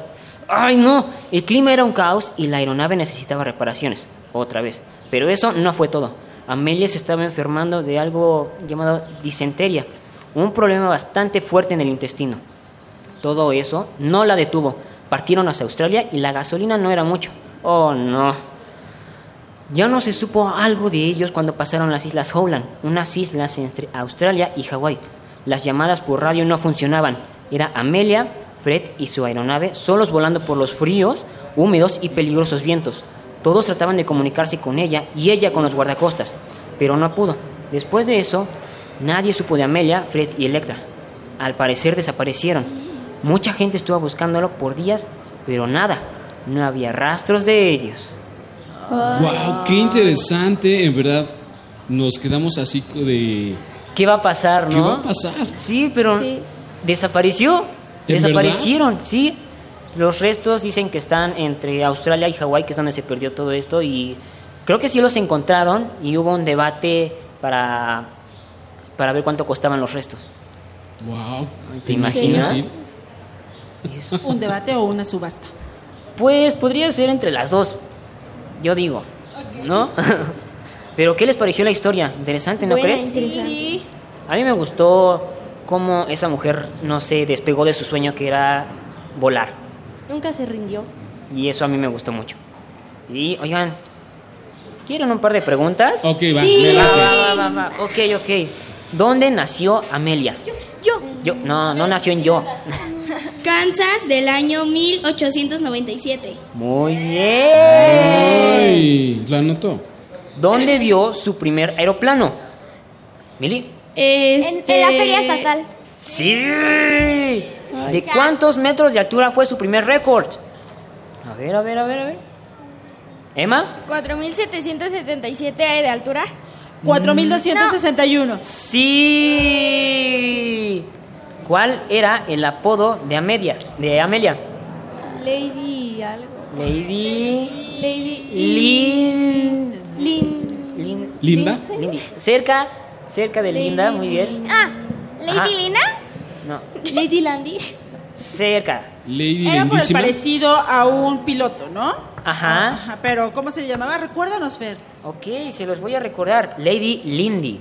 Lady Lindy, sí, claro. ¿se Cerquita, acuerdan? cerquitas, Ah, por una que otra letra. ¿Cómo se llamaba el acompañante de Amelia? Yo. Tú. Fred Noonan. Sí. ¿Cómo se llamaba el aeroplano de Amelia y que ocupó en el último viaje? Yo.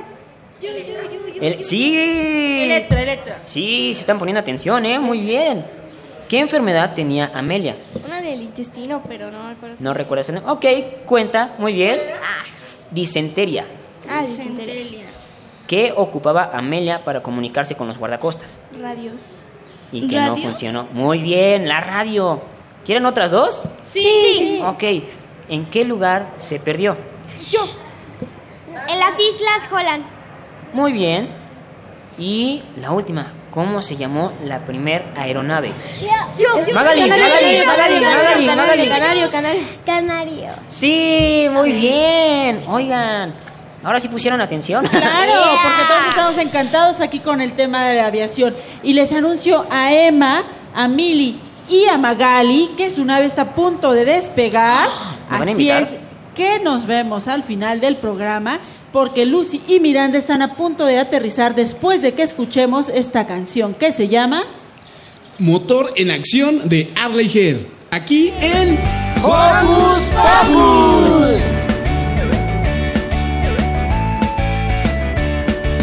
Qué feliz me siento cuando voy a viajar. Ya llegó el momento, vamos juntos a pasear.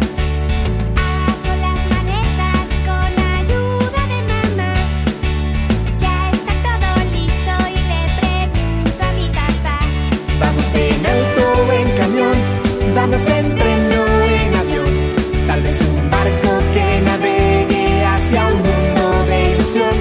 Hay un motor en acción y en verdad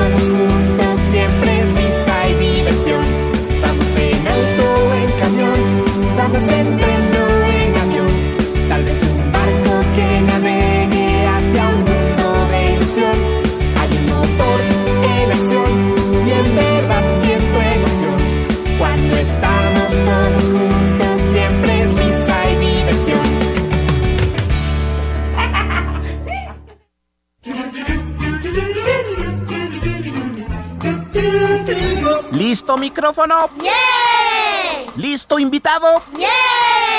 ¿Listas las preguntas? Tres, dos, al aire. Ahora va la entrevista. Seguimos aquí en la transmisión especial desde la Escuela de Aviación México. Le mandamos un saludo enorme a Carmen Limón que nos escribió para, para decirnos que es disentería. Ah. Amelia Hert está enferma de disentería. Gracias por la aclaración. Y bueno chicos, ahora vamos a saludar a Diego Monroy, quien también es alumno de la escuela y nos hablará de su experiencia y su primer acercamiento a los aviones. Diego, Hola, ¿qué tal? Bienvenido, Diego. Primero Bienvenido. platícanos, Hola, bienvenido. ¿qué tal aterrizaste hace ratito? Bien, muy bien. Este, ¿cómo fue tu primera experiencia piloteando un avión? Bueno, pues para empezar yo, mis papás son sobrecargos, fueron sobrecargos 25 años. Entonces desde muy chiquito yo estuve muy, muy pegado a la aviación. Entonces desde pequeño me llevaban a la cabina y los capitanes me enseñaban un poco de cómo funcionaba. Y ya en la escuela me acuerdo mucho de mi primer vuelo, fue con igual una instructora, se llama Liz Bedoy. Y pues es increíble. Saludos y abrazos para ella. Claro, es increíble porque todo lo que ves en la carrera, en el simulador, te, te, te acerca eso, pero ya que lo haces y que despegas y que sientes ya todas las fuerzas G y todo eso, muy leves, pero las sientes, pues ya es otra cosa, es lo mejor, es, es increíble. ¿Es fácil o te cuesta trabajo? Mm, Es, fa- es fácil, tienes que estudiar, Y, pero sí es muy fácil. Si te gusta, lo haces fácil. Gracias. ¿Hace Eh, cuánto tiempo entraste tú a esta escuela? Yo llevo dos años, entré en el 2016, en enero, y ahorita ya cubrí todo el programa de piloto comercial y estoy esperando mi cédula profesional para ya posterior sacar la licencia. ¿Y a qué edad viste tu primer avión? Uy, Desde muy chiquito, desde me muy imagino, chiquito, digo, como tres, tres años, cuatro años. Ah, yo pensé que Desde desde, bebé, de hecho, desde de- las tres semanas de gestación. Pues sí, más o menos. De hecho, de bebé me, me llevaron a Tijuana, me acuerdo. Bueno, me cuenta mis, mi abuela y fue como el primer acercamiento al avión que tuve. Y para ti el estar tan familiarizado con, pues, con este medio, con los aviones, ¿tus papás te, te llevaban alguna vez, te decían, mira, estas son las partes del avión, te daban alguna plática especial o cómo fue? Sí, claro, y aparte tengo tíos pilotos, entonces desde, desde chiquito me enseñan y me regalan simuladores, cartas, cuando eran empresas, y bueno, yo las veía y no entendía nada, ¿no? Pero era muy emocionante, me inspiró mucho. ¿Y cuál es la parte que más te gusta al pilotear un avión? en todo, o sea, desde que preparas el avión, eh, haces el prevuelo, che- checas el combustible, todo, pero mi favorita es la aproximación, ¿Y el cuál- aterrizaje. Ah, ¿Y cuál es la parte más difícil? Pues no difícil, pero un poco más, p- como bueno, se compromete la seguridad hasta cierto punto en las fases críticas como el despegue y el aterrizaje. Yo diría que en el aterrizaje es, es un poco más complicado y bueno, hay, hay varios factores que influyen en, en que se haga bien el procedimiento. El clima. El clima, el viento, sí, sí, sí. Muchos factores. Bueno, de hecho, a mí en particular me da como más cosita, más miedito el aterrizaje que el despegue. Y a mí el despegue. ¿Sí? sí, no sé por qué. La primera vez que me subí a un, un avión, el estómago me hacía, sentía como, como me burbujeaba. Era una Ups. emoción un poco muy extraña y la verdad fue súper emocionante. A mí no me da miedo ni el despegue ni el aterrizaje. Bueno, es que Lucy es una niña muy valiente, deja- déjanos que te platiquemos que Lucy es una niña muy valiente, pero para los que sí nos ponemos nerviositos, creo que no estaría como muy divertido hacer una carrera en este en esta especialidad. ¿Tú eres nervioso? ¿Tú te pones nervioso cuando vas a volar?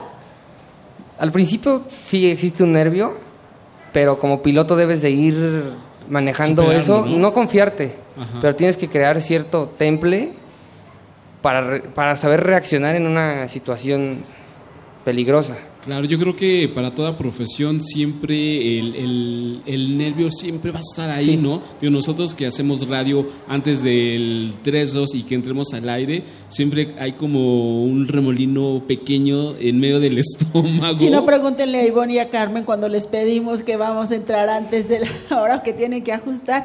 Sí. Pero bueno, como nos decía David hace un rato, en nuestra profesión no se involucra, sí la gente porque estamos haciendo nuestro trabajo para los demás, pero no comprometemos, como dirían ustedes, la seguridad de nadie más. En ese sentido, ¿cómo es, valga la redundancia, el sentido de responsabilidad de un piloto? Es muy grande. Debes de estar consciente de todas las vidas y, to- toda la responsabilidad que llevas a bordo y tratar de siempre apegarte a lo que dice el manual y a tus conocimientos. Y sí, o sea, ser responsable. Desde que empiezas a volar, desde la escuela, desde que asistes a las clases, creo que te vas forjando cierto, cierto valor de responsabilidad que debes de mantenerlo siempre. ¿Y cuál es el viaje más largo que has hecho? De Cuernavaca a Puerto Escondido. Ah, Volando. ¿Qué piensas hacer después de que te den tu licencia? Eh, me encantaría entrar a Aeroméxico Connect. Eh, va, va a haber ciertas oportunidades y bueno, ha sido mi sueño desde que, desde que empecé la carrera, pues mi papá estuvo en Aeroméxico, mi mamá igual, tengo otro Team Connect, entonces es como que la primera opción, pero no me cierro a otras aerolíneas y mientras sea volar, donde sea. Y una fiesta para Sí, que nos no, invites. queremos, no, queremos que sea así para que nos invite a volar con Aeroméxico. Ah, sí, también. Sería genial. Claro. Es decir, para que nos invites a tu primer vuelo. Claro, con mucho gusto.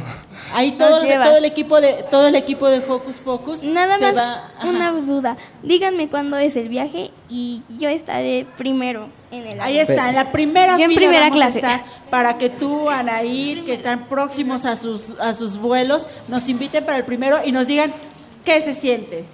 Claro que sí, con mucho gusto yo les, yo les digo y están cordialmente invitados. Gracias. Gracias. Está grabado, ¿eh? Se va a quedar grabado en las Sin miedo al estaciones de. Radio UNAM.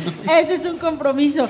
Pues David, muchas, muchas gracias por compartir con nosotros tu experiencia y queremos por favor que antes de despedirte dejes una invitación a todos los jóvenes, niños, niñas que nos están escuchando, que quieran o estén interesados en esta profesión. Pues bien, que se acerquen aquí a la Escuela de Aviación México a conocer nuestras instalaciones y nuestros simuladores y que, bueno, se acerquen sin miedo a preguntar y para que se vayan preparando para, el- para ser futuros aviadores. Va, perfectísimo. ¿Y qué les parece si nos vamos de balón ping pong con una rolita? Y esto se llama Amigdaláctico de Tu Roxito, aquí en Hocus Pocus. Sí. Diego. Eh.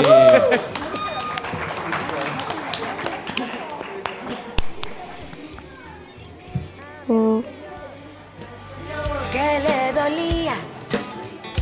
La garganta, la garganta todos los días. Y le gustaba, el arequipe, porque sentía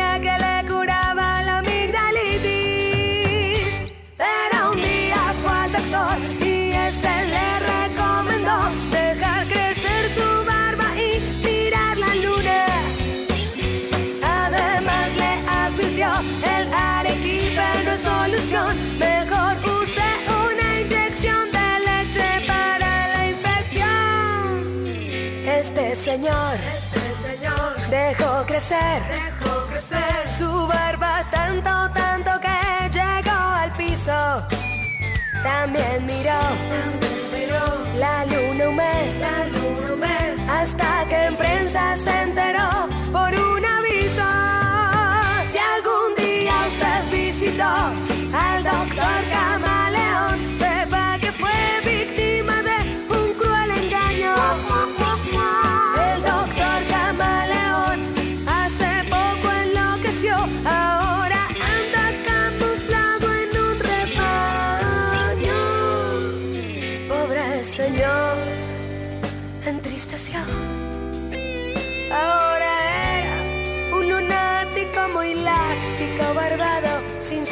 Se fue a vivir con sus amígdalas gordas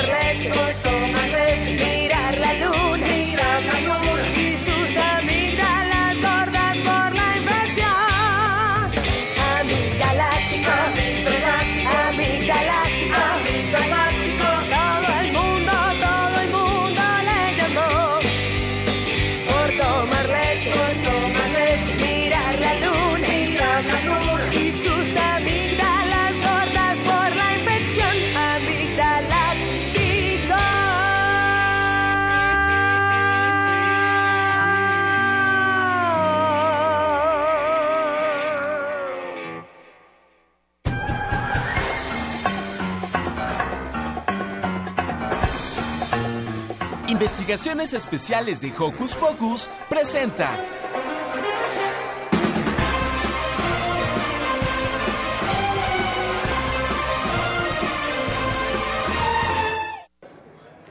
Estamos aquí en el programa especial desde la Escuela de Aviación México y como ya oyeron en nuestra pequeña rúbrica, nuestros conductores de la segunda hora están ya preparadísimos para darnos el reporte de esta investigación especial. Y ya estamos aquí en las cabinas de simulación. Y estamos con el instructor Edmundo Reyes. Bienvenido. Gracias, bienvenidos ustedes aquí en los simuladores. ¿Y ahorita qué podemos observar en este simulador? Bueno, ahorita lo que estamos haciendo es este, la maniobra de toques y despegues. Aquí, como les decía hace rato, podemos simular cualquier este, escenario, podemos irnos a cualquier aeropuerto y en este momento el alumno se encuentra en aproximación a la pista 05 derecha de la Ciudad de México. Va a ser un toque y despegue. Oh, y bueno, ¿y cómo usted entrena a los que están en la cabina de simulación? Aquí se les da el entrenamiento. Obviamente no tenemos los dos mandos como en el avión, pero este se les va diciendo cómo hacer el- los movimientos, cómo controlar el avión este, verbalmente. Y, ¿Y com- como cuántos, cuánto tiempo se lleva haciendo una simulación? Dependiendo de cuántas horas ellos tengan este para, para volar, son cinco horas en total para alumnos de primer ingreso y dos horas este, para los que ya van este, más avanzados. En esta ocasión tenemos un alumno que tiene tres horas el día de hoy y posteriormente se le darán otras dos horas. Por ejemplo, entonces, son, eh, por sección, digamos, estas cinco horas, hay una, eh, un- una pausa. O no, no son seguiditas. No, no son seguidas. En este momento son tres horas este día Ajá. y ya el lunes él Ah, retomará ok, retoma las con otras siguientes dos. horas. Sí, y cuando llegamos a tener cinco horas en el mismo día con el mismo alumno, pues sí se le da una pausa de una hora aproximadamente para que este pueda ir a comer, a ir al a, Ah, a donde necesite ir. ¿Y qué tanto se acercan esos simuladores a la vida real? son lo más parecido posible. Obviamente no son los mismos este, factores que genera un avión, pero se le hace la- lo más ac- acercado a ellos, los movimientos, en este caso, por ejemplo, el aterrizaje se siente cuando tocan las llantas el, el pavimento. Y por último, este, ¿qué, ¿qué reacción tienen los alumnos al estar en el simulador? Varía sus reacciones. Hay unos momentos de que son de alegría, otros de estrés porque se les dan las horas de emergencia y pues al finalizar pues están con su satisfacción de haber realizado lo que ellos han soñado desde pequeños. Me imagino son varias las reacciones que has visto de todos los alumnos a los que has capacitado. Sí. ¿Alguna eh, anécdota que tengas por ahí? Cuéntanos. Pues bueno, en simulador llevo desde noviembre Ujú. del año pasado, pero en vuelo real también he tenido alumnos que han llorado de- en su primer vuelo. ¿De emoción o de emoción, nervios? Otros de nervios, otros de miedo, que Ajá. se, de repente, pues lo mismo. ¿Se quedan en shock? ¿Se ha, quedan ha en pasado shock. de repente? Sí. Eh, obviamente no se quedan trabados en, en el avión, Ajá. pero este sí bajan hasta temblando de pues, la combinación de muchos, muchos, este, muchas emociones. Oh, ok, Edmundo, ¿y cuál es tu sentimiento cuando eh, los alumnos terminan su curso y se acercan a ti para agradecer de todo lo que les enseñaste? Es una emoción muy grande que no se puede describir. Ajá. De hecho, ahorita que lo estoy recordando, si- siento un escalofrío de emoción este, en recorrer todo mi cuerpo. Mi primer alumno este, de vuelo real, Ajá. este, pues ahorita ya es este, eh, vuela en aerolínea pues grande. Aparte, qué orgullo, ¿no? Sí, de hecho, este, el saber que él está ya volando otros aviones eh, más grandes de los que empezó a volar, pues es una emoción pues, de mucha satisfacción para mí.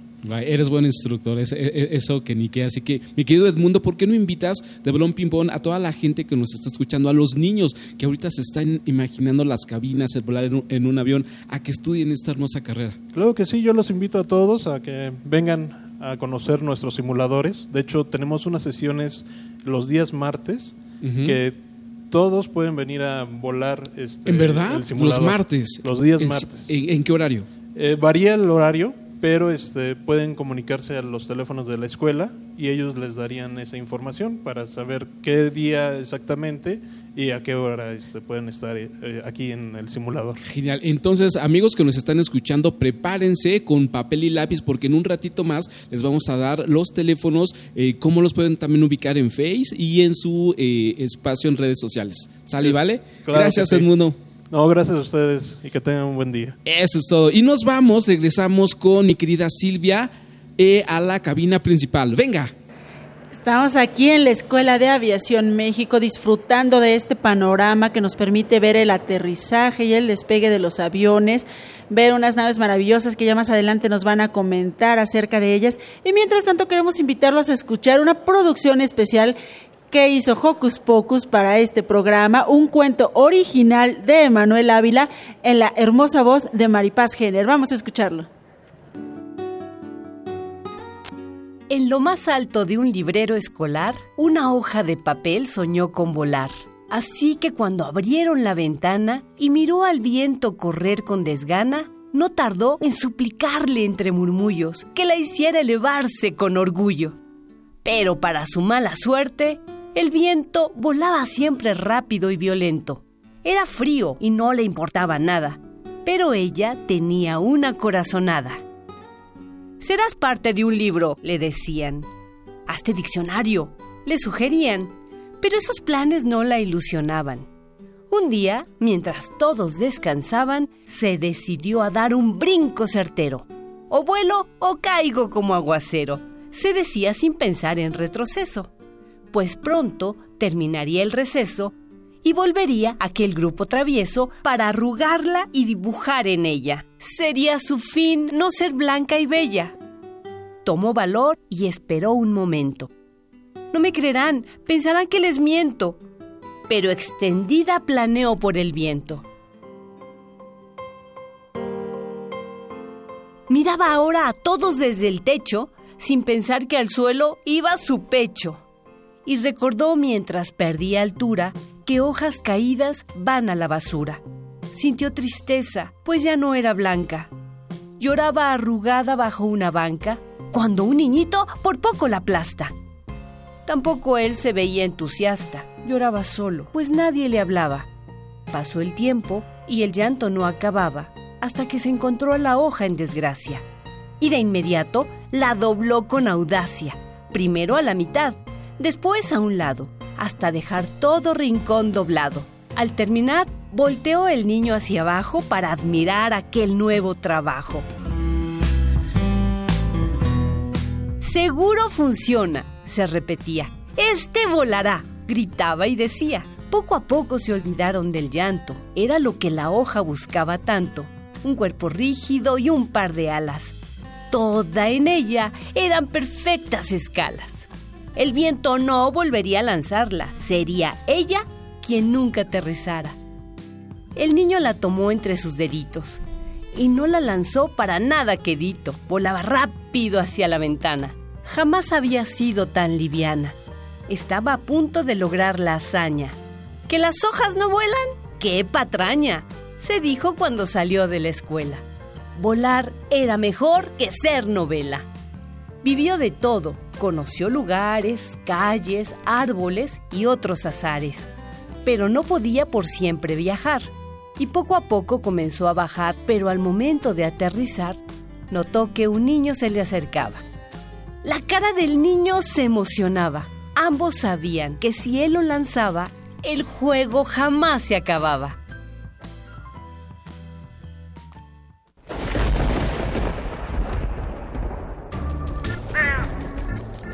Chispas, radios y centellas. Estás en Hocus Pocus.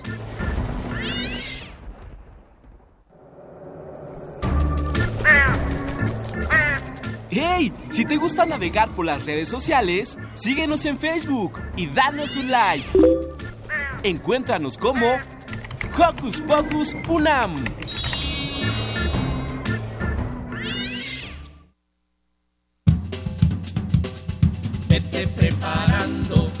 De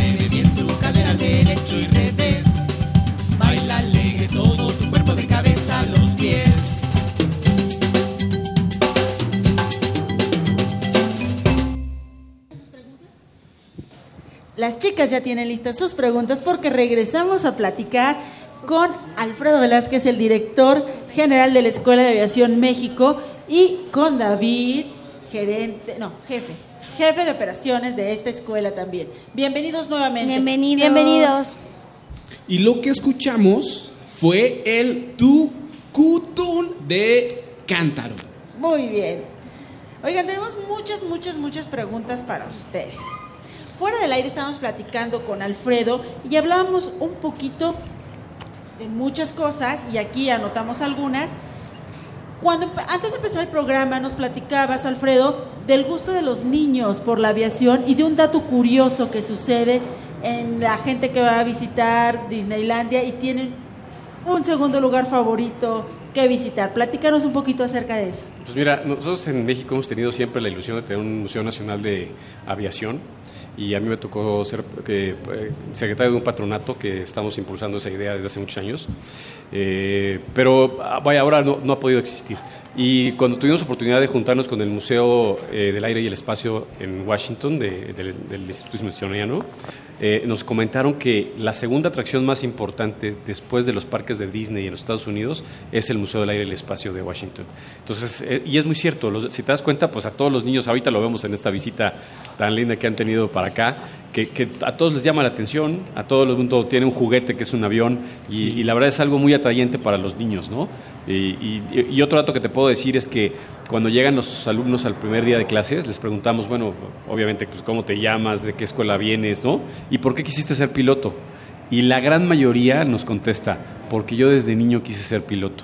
Es, y es cierto, la gente se enamora de los aviones a muy corta edad y después desarrolla su gusto eh, para, para poder volarlos precisamente. Oye, y en México yo creo que sí necesitamos, ¿no? Un, un- como tipo museo, no sé, en, en la que también se nos explique y a los niños más que nada a conocer más acerca de la aviación. Así es, la Fuerza Aérea Mexicana tiene un pequeño museo en Santa Lucía que está muy bien hecho, pero creo que de, la parte civil debiéramos de tener un museo que pudiera mostrar la gran historia aeronáutica que hay en México. Déjame decirte que México ha sido pionero en muchos vuelos importantes, eh, eh, muy reconocidos a nivel mundial, y, y que todo ese acervo y, y toda esa historia de la aviación mexicana debía tener un lugar para, para poderla presumir y para poderla transmitir a las nuevas generaciones.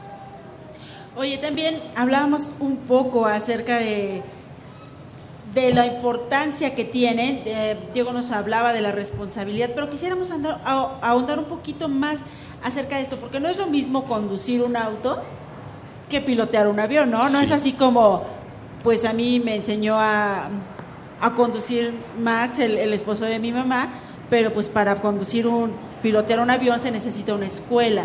¿Qué hay alrededor de todo esto, de, de esa, insisto, de esa responsabilidad y, de esas ganas de hacer bien las cosas? Sí, desde luego. Mira, el programa académico de la escuela es muy completo porque precisamente tenemos que desarrollar habilidades y destrezas y, e impartir conocimientos para la grandísima responsabilidad que es llevar tantas vidas a, bordo. Eh, un piloto aviador, lo, podemos ver en este contexto, mucha gente me lo, me lo pregunta y la verdad es que si tú das to- cuenta todos estos aviones que están aterrizando a espaldas nuestras en este momento, o sea, son aviones que valen 50 millones de dólares, 80 millones de dólares, eso es lo que cuesta un avión de nueva generación eh, actualmente. Y entonces, imagínate la responsabilidad de llevar ese, e- e- e- ese valor de una pequeña empresa, pudieras decirse, o el riesgo tan grande que pudiera tener para, para la estabilidad de una empresa el que pase algo, ¿no? Y, y cuando, y cuando entiendes que eso es lo que menos vale, sino la vida humana de, de 150 pasajeros que van a bordo, de 200 pasajeros que van a bordo en, en otros aviones, este, pues es, es sumamente importante la Una gran responsabilidad del piloto. ¿no? responsabilidad. Es una gran responsabilidad y por ello es que es tan importante que las- los estudiantes realmente se preparen adecuadamente. Eh, cada vez tenemos pilotos más jóvenes en las cabinas, seguramente lo habrán visto. De repente se suben a los aviones y dicen, "Es que este es el día del niño, ¿por qué están tan jóvenes estos cuantos aquí? ¿no? Y la verdad es que eso está pasando en todo el mundo. Los, los pilotos jóvenes y además tienen el conocimiento y tienen la habilidad y tienen el gusto y lo pueden hacer bien. Pero la res- eh, el hacerles entender la responsabilidad que llevan, desde luego que es muy importante eh, y bueno, pues por eso deben salir muy bien formados, muy bien capacitados. Para volar un avión comercial o un avión que contenga pasajeros, eh, ¿tiene que haber un curso diferente para cada uno o todos son los mismos? Es muy buena tu pregunta. Cuando en la escuela nosotros formamos a los alumnos para que terminen su carrera de piloto aviador y lo que más pueden volar son aviones de menos de 5.700 kilogramos, bimotores y por instrumentos. Y ya cada compañía, para cada avión que va a volar en especial, le tiene que dar un curso especial que se llama la capacidad de avión, la capacidad del avión. Entonces, si vas a volar un Airbus, no es lo, es- no es lo mismo que volar un 737 o que volar un Embraer 190. Cada avión tiene sus particularidades. Aunque todos los aviones vuelan de manera muy parecida, cada avión tiene sistemas especiales, interpretaciones de instrumentos especiales que hace que cada piloto necesita aprenderlo. Y eso las empresas que los contratan son quienes proveen esa capacitación para que todos volemos seguros. Oye, Alfredo, esos datos que nos acabas de dar, nos quedamos así como que, ay, ¿de qué habla? Tradúcenos, tradúcenoslo un poquito. Es decir, ustedes los capacitan para volar un avión con las características que tú nos dijiste, pero ahora tradúcelo a pasajeros, número de pasajeros, para más o menos darnos como una idea del tamaño o algo que, el- que los comunes y corrientes como nosotros podamos imaginarnos. Sí, bueno, simples mortales. Simples mortales. Básicamente, eh, cuando un piloto de la escuela se gradúa, puede volar aviones, por ejemplo, de hélice de un solo motor, de hélice de dos, sol- de dos motores, lo que se llama un bimotor, de pistón, ¿no? Puede llegar a volar inclusive un pequeño jet, eh, pero ya para poder volar un avión de mayor tamaño, de mayor, de mayor número de pasajeros, de mayor peso, ¿no? De- eh, necesita ya un entrenamiento específico. Ahora, también es el que nos dijiste. es que la capacidad del, del- de avión. Ahora, eh, lo que es muy interesante, y, y eso pues para la tranquilidad de todos, eh, cuando un piloto se sube normalmente a, a un avión ya más grande, normalmente, bueno, mucho tiempo va a pasar como primer oficial, como copiloto. Y hay un capitán con mucha experiencia que lleva el vuelo. Entonces, si nos- por eso nosotros vemos normalmente de dos a más pilotos en cabina y, y la, y la situación es porque es un, es un comandante de la aeronave que, va, que, que se lo ha ganado con experiencia y con adiestramientos y un primer oficial que lo apoya y que va generando experiencia para que a futuro pueda convertirse en comandante de la aeronave. Sí. Y... Ah, se me fue la pregunta. Se le fue la pregunta. En lo que a. Miri le regresa la inspiración, Platícanos un poquito más de los simuladores. Bueno, ya los chicos hicieron su aventura en las investigaciones especiales y nos decías que muchas veces se les olvida a los estudiantes que están volando en, bueno, que están en un simulador y entonces ya ellos se, se programan todos de, de que están volando. A mí la primera vez que, que veni- venimos para el scouting, me tocó subirme al lado de un chico que estaba haciendo su primer vuelo en simulador y estaba nerviosísimo porque además le tocó en esta imagen que vemos de este lado que puede enfocar Emanuel, se- es un simulador, como ya nos decían, y se ve súper clarito todo, pero cuando yo me subí a ese simulador, estaba todo lleno de nubes y estaba lloviendo, y el alumno estaba un poquito nervioso. Platíquenos un poco de esto, chicos. Sí, la, verdad es que el- bueno, los entrenadores se llaman entrenadores sintéticos los que nosotros tenemos por el nivel de certificación que tienen, pero la tecnología ahí la ves aplicado. O sea, los muchachos se suben a, a equipos certificados por la Dirección de Aeronáutica Civil y por la Federal Aviation Administration y lo que hacen es simular las diferentes situaciones que pudieran darse en vuelo. Para los primeros estudiantes, por ejemplo, hacen sus pininos en- antes de subirse al avión y eso les ayuda mucho a ellos para poder tomar confianza sobre los controles, sobre el medio ambiente, etcétera. Pero también para los instructores porque es mucho más fácil ya que ellos tienen un poco de experiencia aunque haya sido virtual en un simulador, ¿no?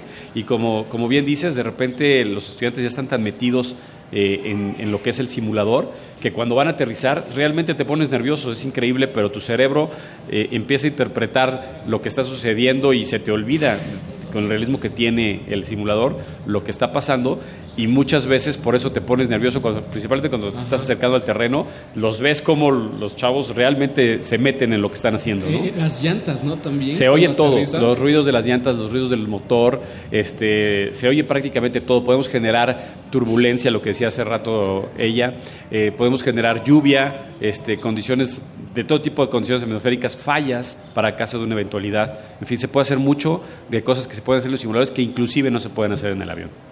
Mira, algo bien importante que hay que resaltar es que justamente los simuladores son simuladores certificados, ¿no? O sea, no es una computadora con un joystick y que nos sacamos de la manga, ¿no? Entonces, estas herramientas certificadas nos ayudan justamente a acercar a los, a los estudiantes a una situación lo más realista posible para que al momento de que lleguen a vuelo, como lo comentaba Edmundo, si es que les llegase a pasar alguna emergencia, ellos ya tengan una conciencia situacional y sepan cómo, cómo resolverla. Ay, que ven que en los simuladores tiene para lluvia y eso, tormentas. ¿Qué hacen los pilotos si les bueno, si hay una tormenta o algo así? ¿Qué hacen los pilotos si hay una tormenta? Normalmente los aviones en los que vuelas tienen un radar y entonces este radar hace saber al piloto, a la tripulación de vuelo, eh, qué, hay, qué, qué tipo de- de condiciones meteorológicas hay enfrente de ellos. Y entonces obviamente el piloto toma sus decisiones de la ruta que va a seguir en función de la meteorología para que no, precisamente no tengamos un problema. ¿no? Hay nubes eh, verdaderamente peligrosas. ¿eh? Hay, hay nubes que tienen, por ejemplo, el No cúmulo... todo es bello con las nubes. No, bueno, eh, sobre todo en las temporadas de lluvia, en fin, fuertes, hay, hay nubes, eh, por ejemplo, un cumulus nimbus, que es una nube alta, este, pueden, eh, adentro de la nube eh, están girando pelotas del tamaño de una pelota de béisbol de hielo, ¿no? Entonces, obviamente eso le podría hacer mucho daño al avión. Y, y lo que busca el piloto con el radar precisamente es desviarse y evitar ese tipo de, de situaciones. Y pues la tecnología nos ayuda mucho a que, a que eh, no, no tengan problema con la meteorología. Bueno, rápidamente, mi querida Sil, voy a eh, decir algunas frases que decimos coti- cotidianamente relacionadas con los aviones y con el aire. ¿Sale? ¿Y vale? Ahí va la primera, a ver qué les parece. La primera dice así, ando volando bajo. Ah, que es el título de una canción, ¿no? Pues a los varios de los estudiantes los hemos visto así, eh, eh, en sentido metafórico, aquí en- cuando, cuando tenemos el programa de sobrecargo y que también tenemos chicas muy lindas, o pilotas también, que tenemos un buen ejemplo el día de hoy. Andamos y por eso volando luego andan volando bajo este, los estudiantes. Siguiente frase, me siento en las nubes.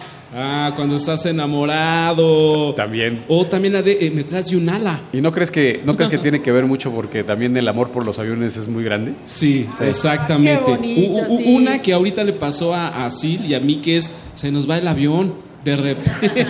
Ah, sí. A mí una vez casi se me va, literal, casi se nos Y va. bueno, y la última de, de- de rapidito es volando sobre las nubes. Sí, la verdad es que sí. Pues todas esas frases son muy, muy representativas de la vida cotidiana, pero también en la escuela lo vivimos este, intensamente y, y- y Diario. creo que de verdad, ustedes lo habrán podido notar, en un día de escuela aquí se siente el ambiente del entusiasmo tan grande que es una profesión tan linda como es la carrera de piloto aviador. Oigan, nos, eh, tenemos una duda. Bueno, aquí nos pasan una preguntita. ¿Qué protocolo se sigue si está temblando y estamos en un vuelo que está a punto de aterrizar? Digo, ya saben que aquí con eso de los 19 de septiembre nos da nervio. Es, es muy importante. De hecho, el último temblor, el último temblor fuerte que nos tocó vivir en México nos tocó aquí en la escuela. Recordarán el 19 de septiembre del año pasado y eh, habíamos hecho nuestro protocolo de, de simulacro en la escuela. Y justo en estas instalaciones donde están, en que podemos ver el aeropuerto, nos tocó este evento tan fuerte, ¿no? El aeropuerto tiene la, la responsabilidad de entrada de, de mandar al aire a los aviones, o sea, no, no debe de dejar aterrizar a las aeronaves hasta garantizar que efectivamente las pistas están en condiciones para poder recibir los aterrizajes Ok, correctamente. entonces sigue volando el avión. Eh, Los ponen en patrón de espera, que es eh, una, una maniobra segura en, las cual, en la cual ellos precisamente esperan un- un- el momento adecuado para poder aterrizar. Esto pasa también con otras eventualidades que puede suceder, no solamente un temblor. ¿no? Por ejemplo, cuando hay muchísima lluvia y la pista puede haber sido inundado en, en cierto momento, los aviones, eh, se, se llega el momento en donde los aviones los, los mantienen esperando en, en patrones de espera mientras pasa la situación que está prevaleciendo Claro. para que puedan aterrizar de manera segura. La visibilidad es Eso muy pasar. importante en esto. Es correcto. Pues Alfredo, muchísimas gracias por recibirnos aquí en la, es- en la Escuela de Aviación México. David, gracias por todas las atenciones. No, gracias Anaid por participar con nosotros. Gracias Diego que anda por ahí también. Muchas gracias a él. Y les parece bien que vamos a dar también los agradecimientos a toda la gente que hizo posible esto y ahorita nos despedimos. Eh, por, fa- por supuesto a Maripaz Jenner, a Ivonne Gallardo, a Carmen Sumaya, a Emanuel Ávila, a Fernando Tam, a Paco Ángeles, a Emanuel Silva, a Rafael Alvarado, a Gerardo Zurrosa, a José Gutiérrez, a Oscar de Jerónimo, a Eduardo Celis y también a unas personitas que de repente no damos créditos, pero también sin ellos no podría ser posible que los niños llegaran al micrófono. Sí, como Miguel, O María Emilia, eh, Caro, Daniel. Mm, Emma. Y Norma. y También Iván, muchas Iván, gracias a ellos. Les- que siempre nos están apoyando. Y un saludo también a Mauricio Gutiérrez González que nos siguió en Facebook y nos manda saluditos. Gracias a Mauricio y un saludo muy especial a Dani que no pudo estar con nosotros, pero él quería estar aquí. Pues, ¿qué les parece si nos vamos despidiendo? Chicos, Yo soy Magali y estoy muy feliz de estar con ustedes. Yo soy Lucy y nos vemos hasta la próxima. Me gustó mucho este programa. Yo soy Mili y estoy muy triste de que se acabó, pero nos vemos a la próxima, los quiero. Bueno, yo soy Miri y pues les mando un saludo a todos los niños porque ya se acerca su día especial. Yo soy Emanuel y les agradezco la hospitalidad a la Escuela de Aviación de México. Pues muchas gracias a todos, de verdad, estamos muy contentos de tener niños. Eh, somos una escuela muy incluyente, lo que decíamos. Nos encanta tener más mujeres pilotos y nos encantaría mucho que cualquiera de estos niños pudiera ser en el futuro piloto aviador y que ojalá estuviera en la Escuela de Aviación México. Pues eh, no me queda más que agradecerles el, haber este, venido y a todas las personas que nos están escuchando que tengan alguna duda. eh, los invitamos a visitar la página de internet www.escuelamexico.com.mx y con mucho gusto este, podrán ahí eh, encontrar información sobre los diferentes programas. ¿Redes sociales? Redes sociales, claro que sí, en Facebook, Escuela México, y en Instagram también Escuela México. perfectísimo. Bueno, yo soy Eduardo Cadena y les envío una, un apapacho sonoro. Yo soy Silvia, me despido de ustedes con un beso sonoro y muchas gracias por esta particular celebración de Hocus Pocus del Día del Niño. Muchas Gracias a todos, nos Gracias. escuchamos para la próxima. Adiós.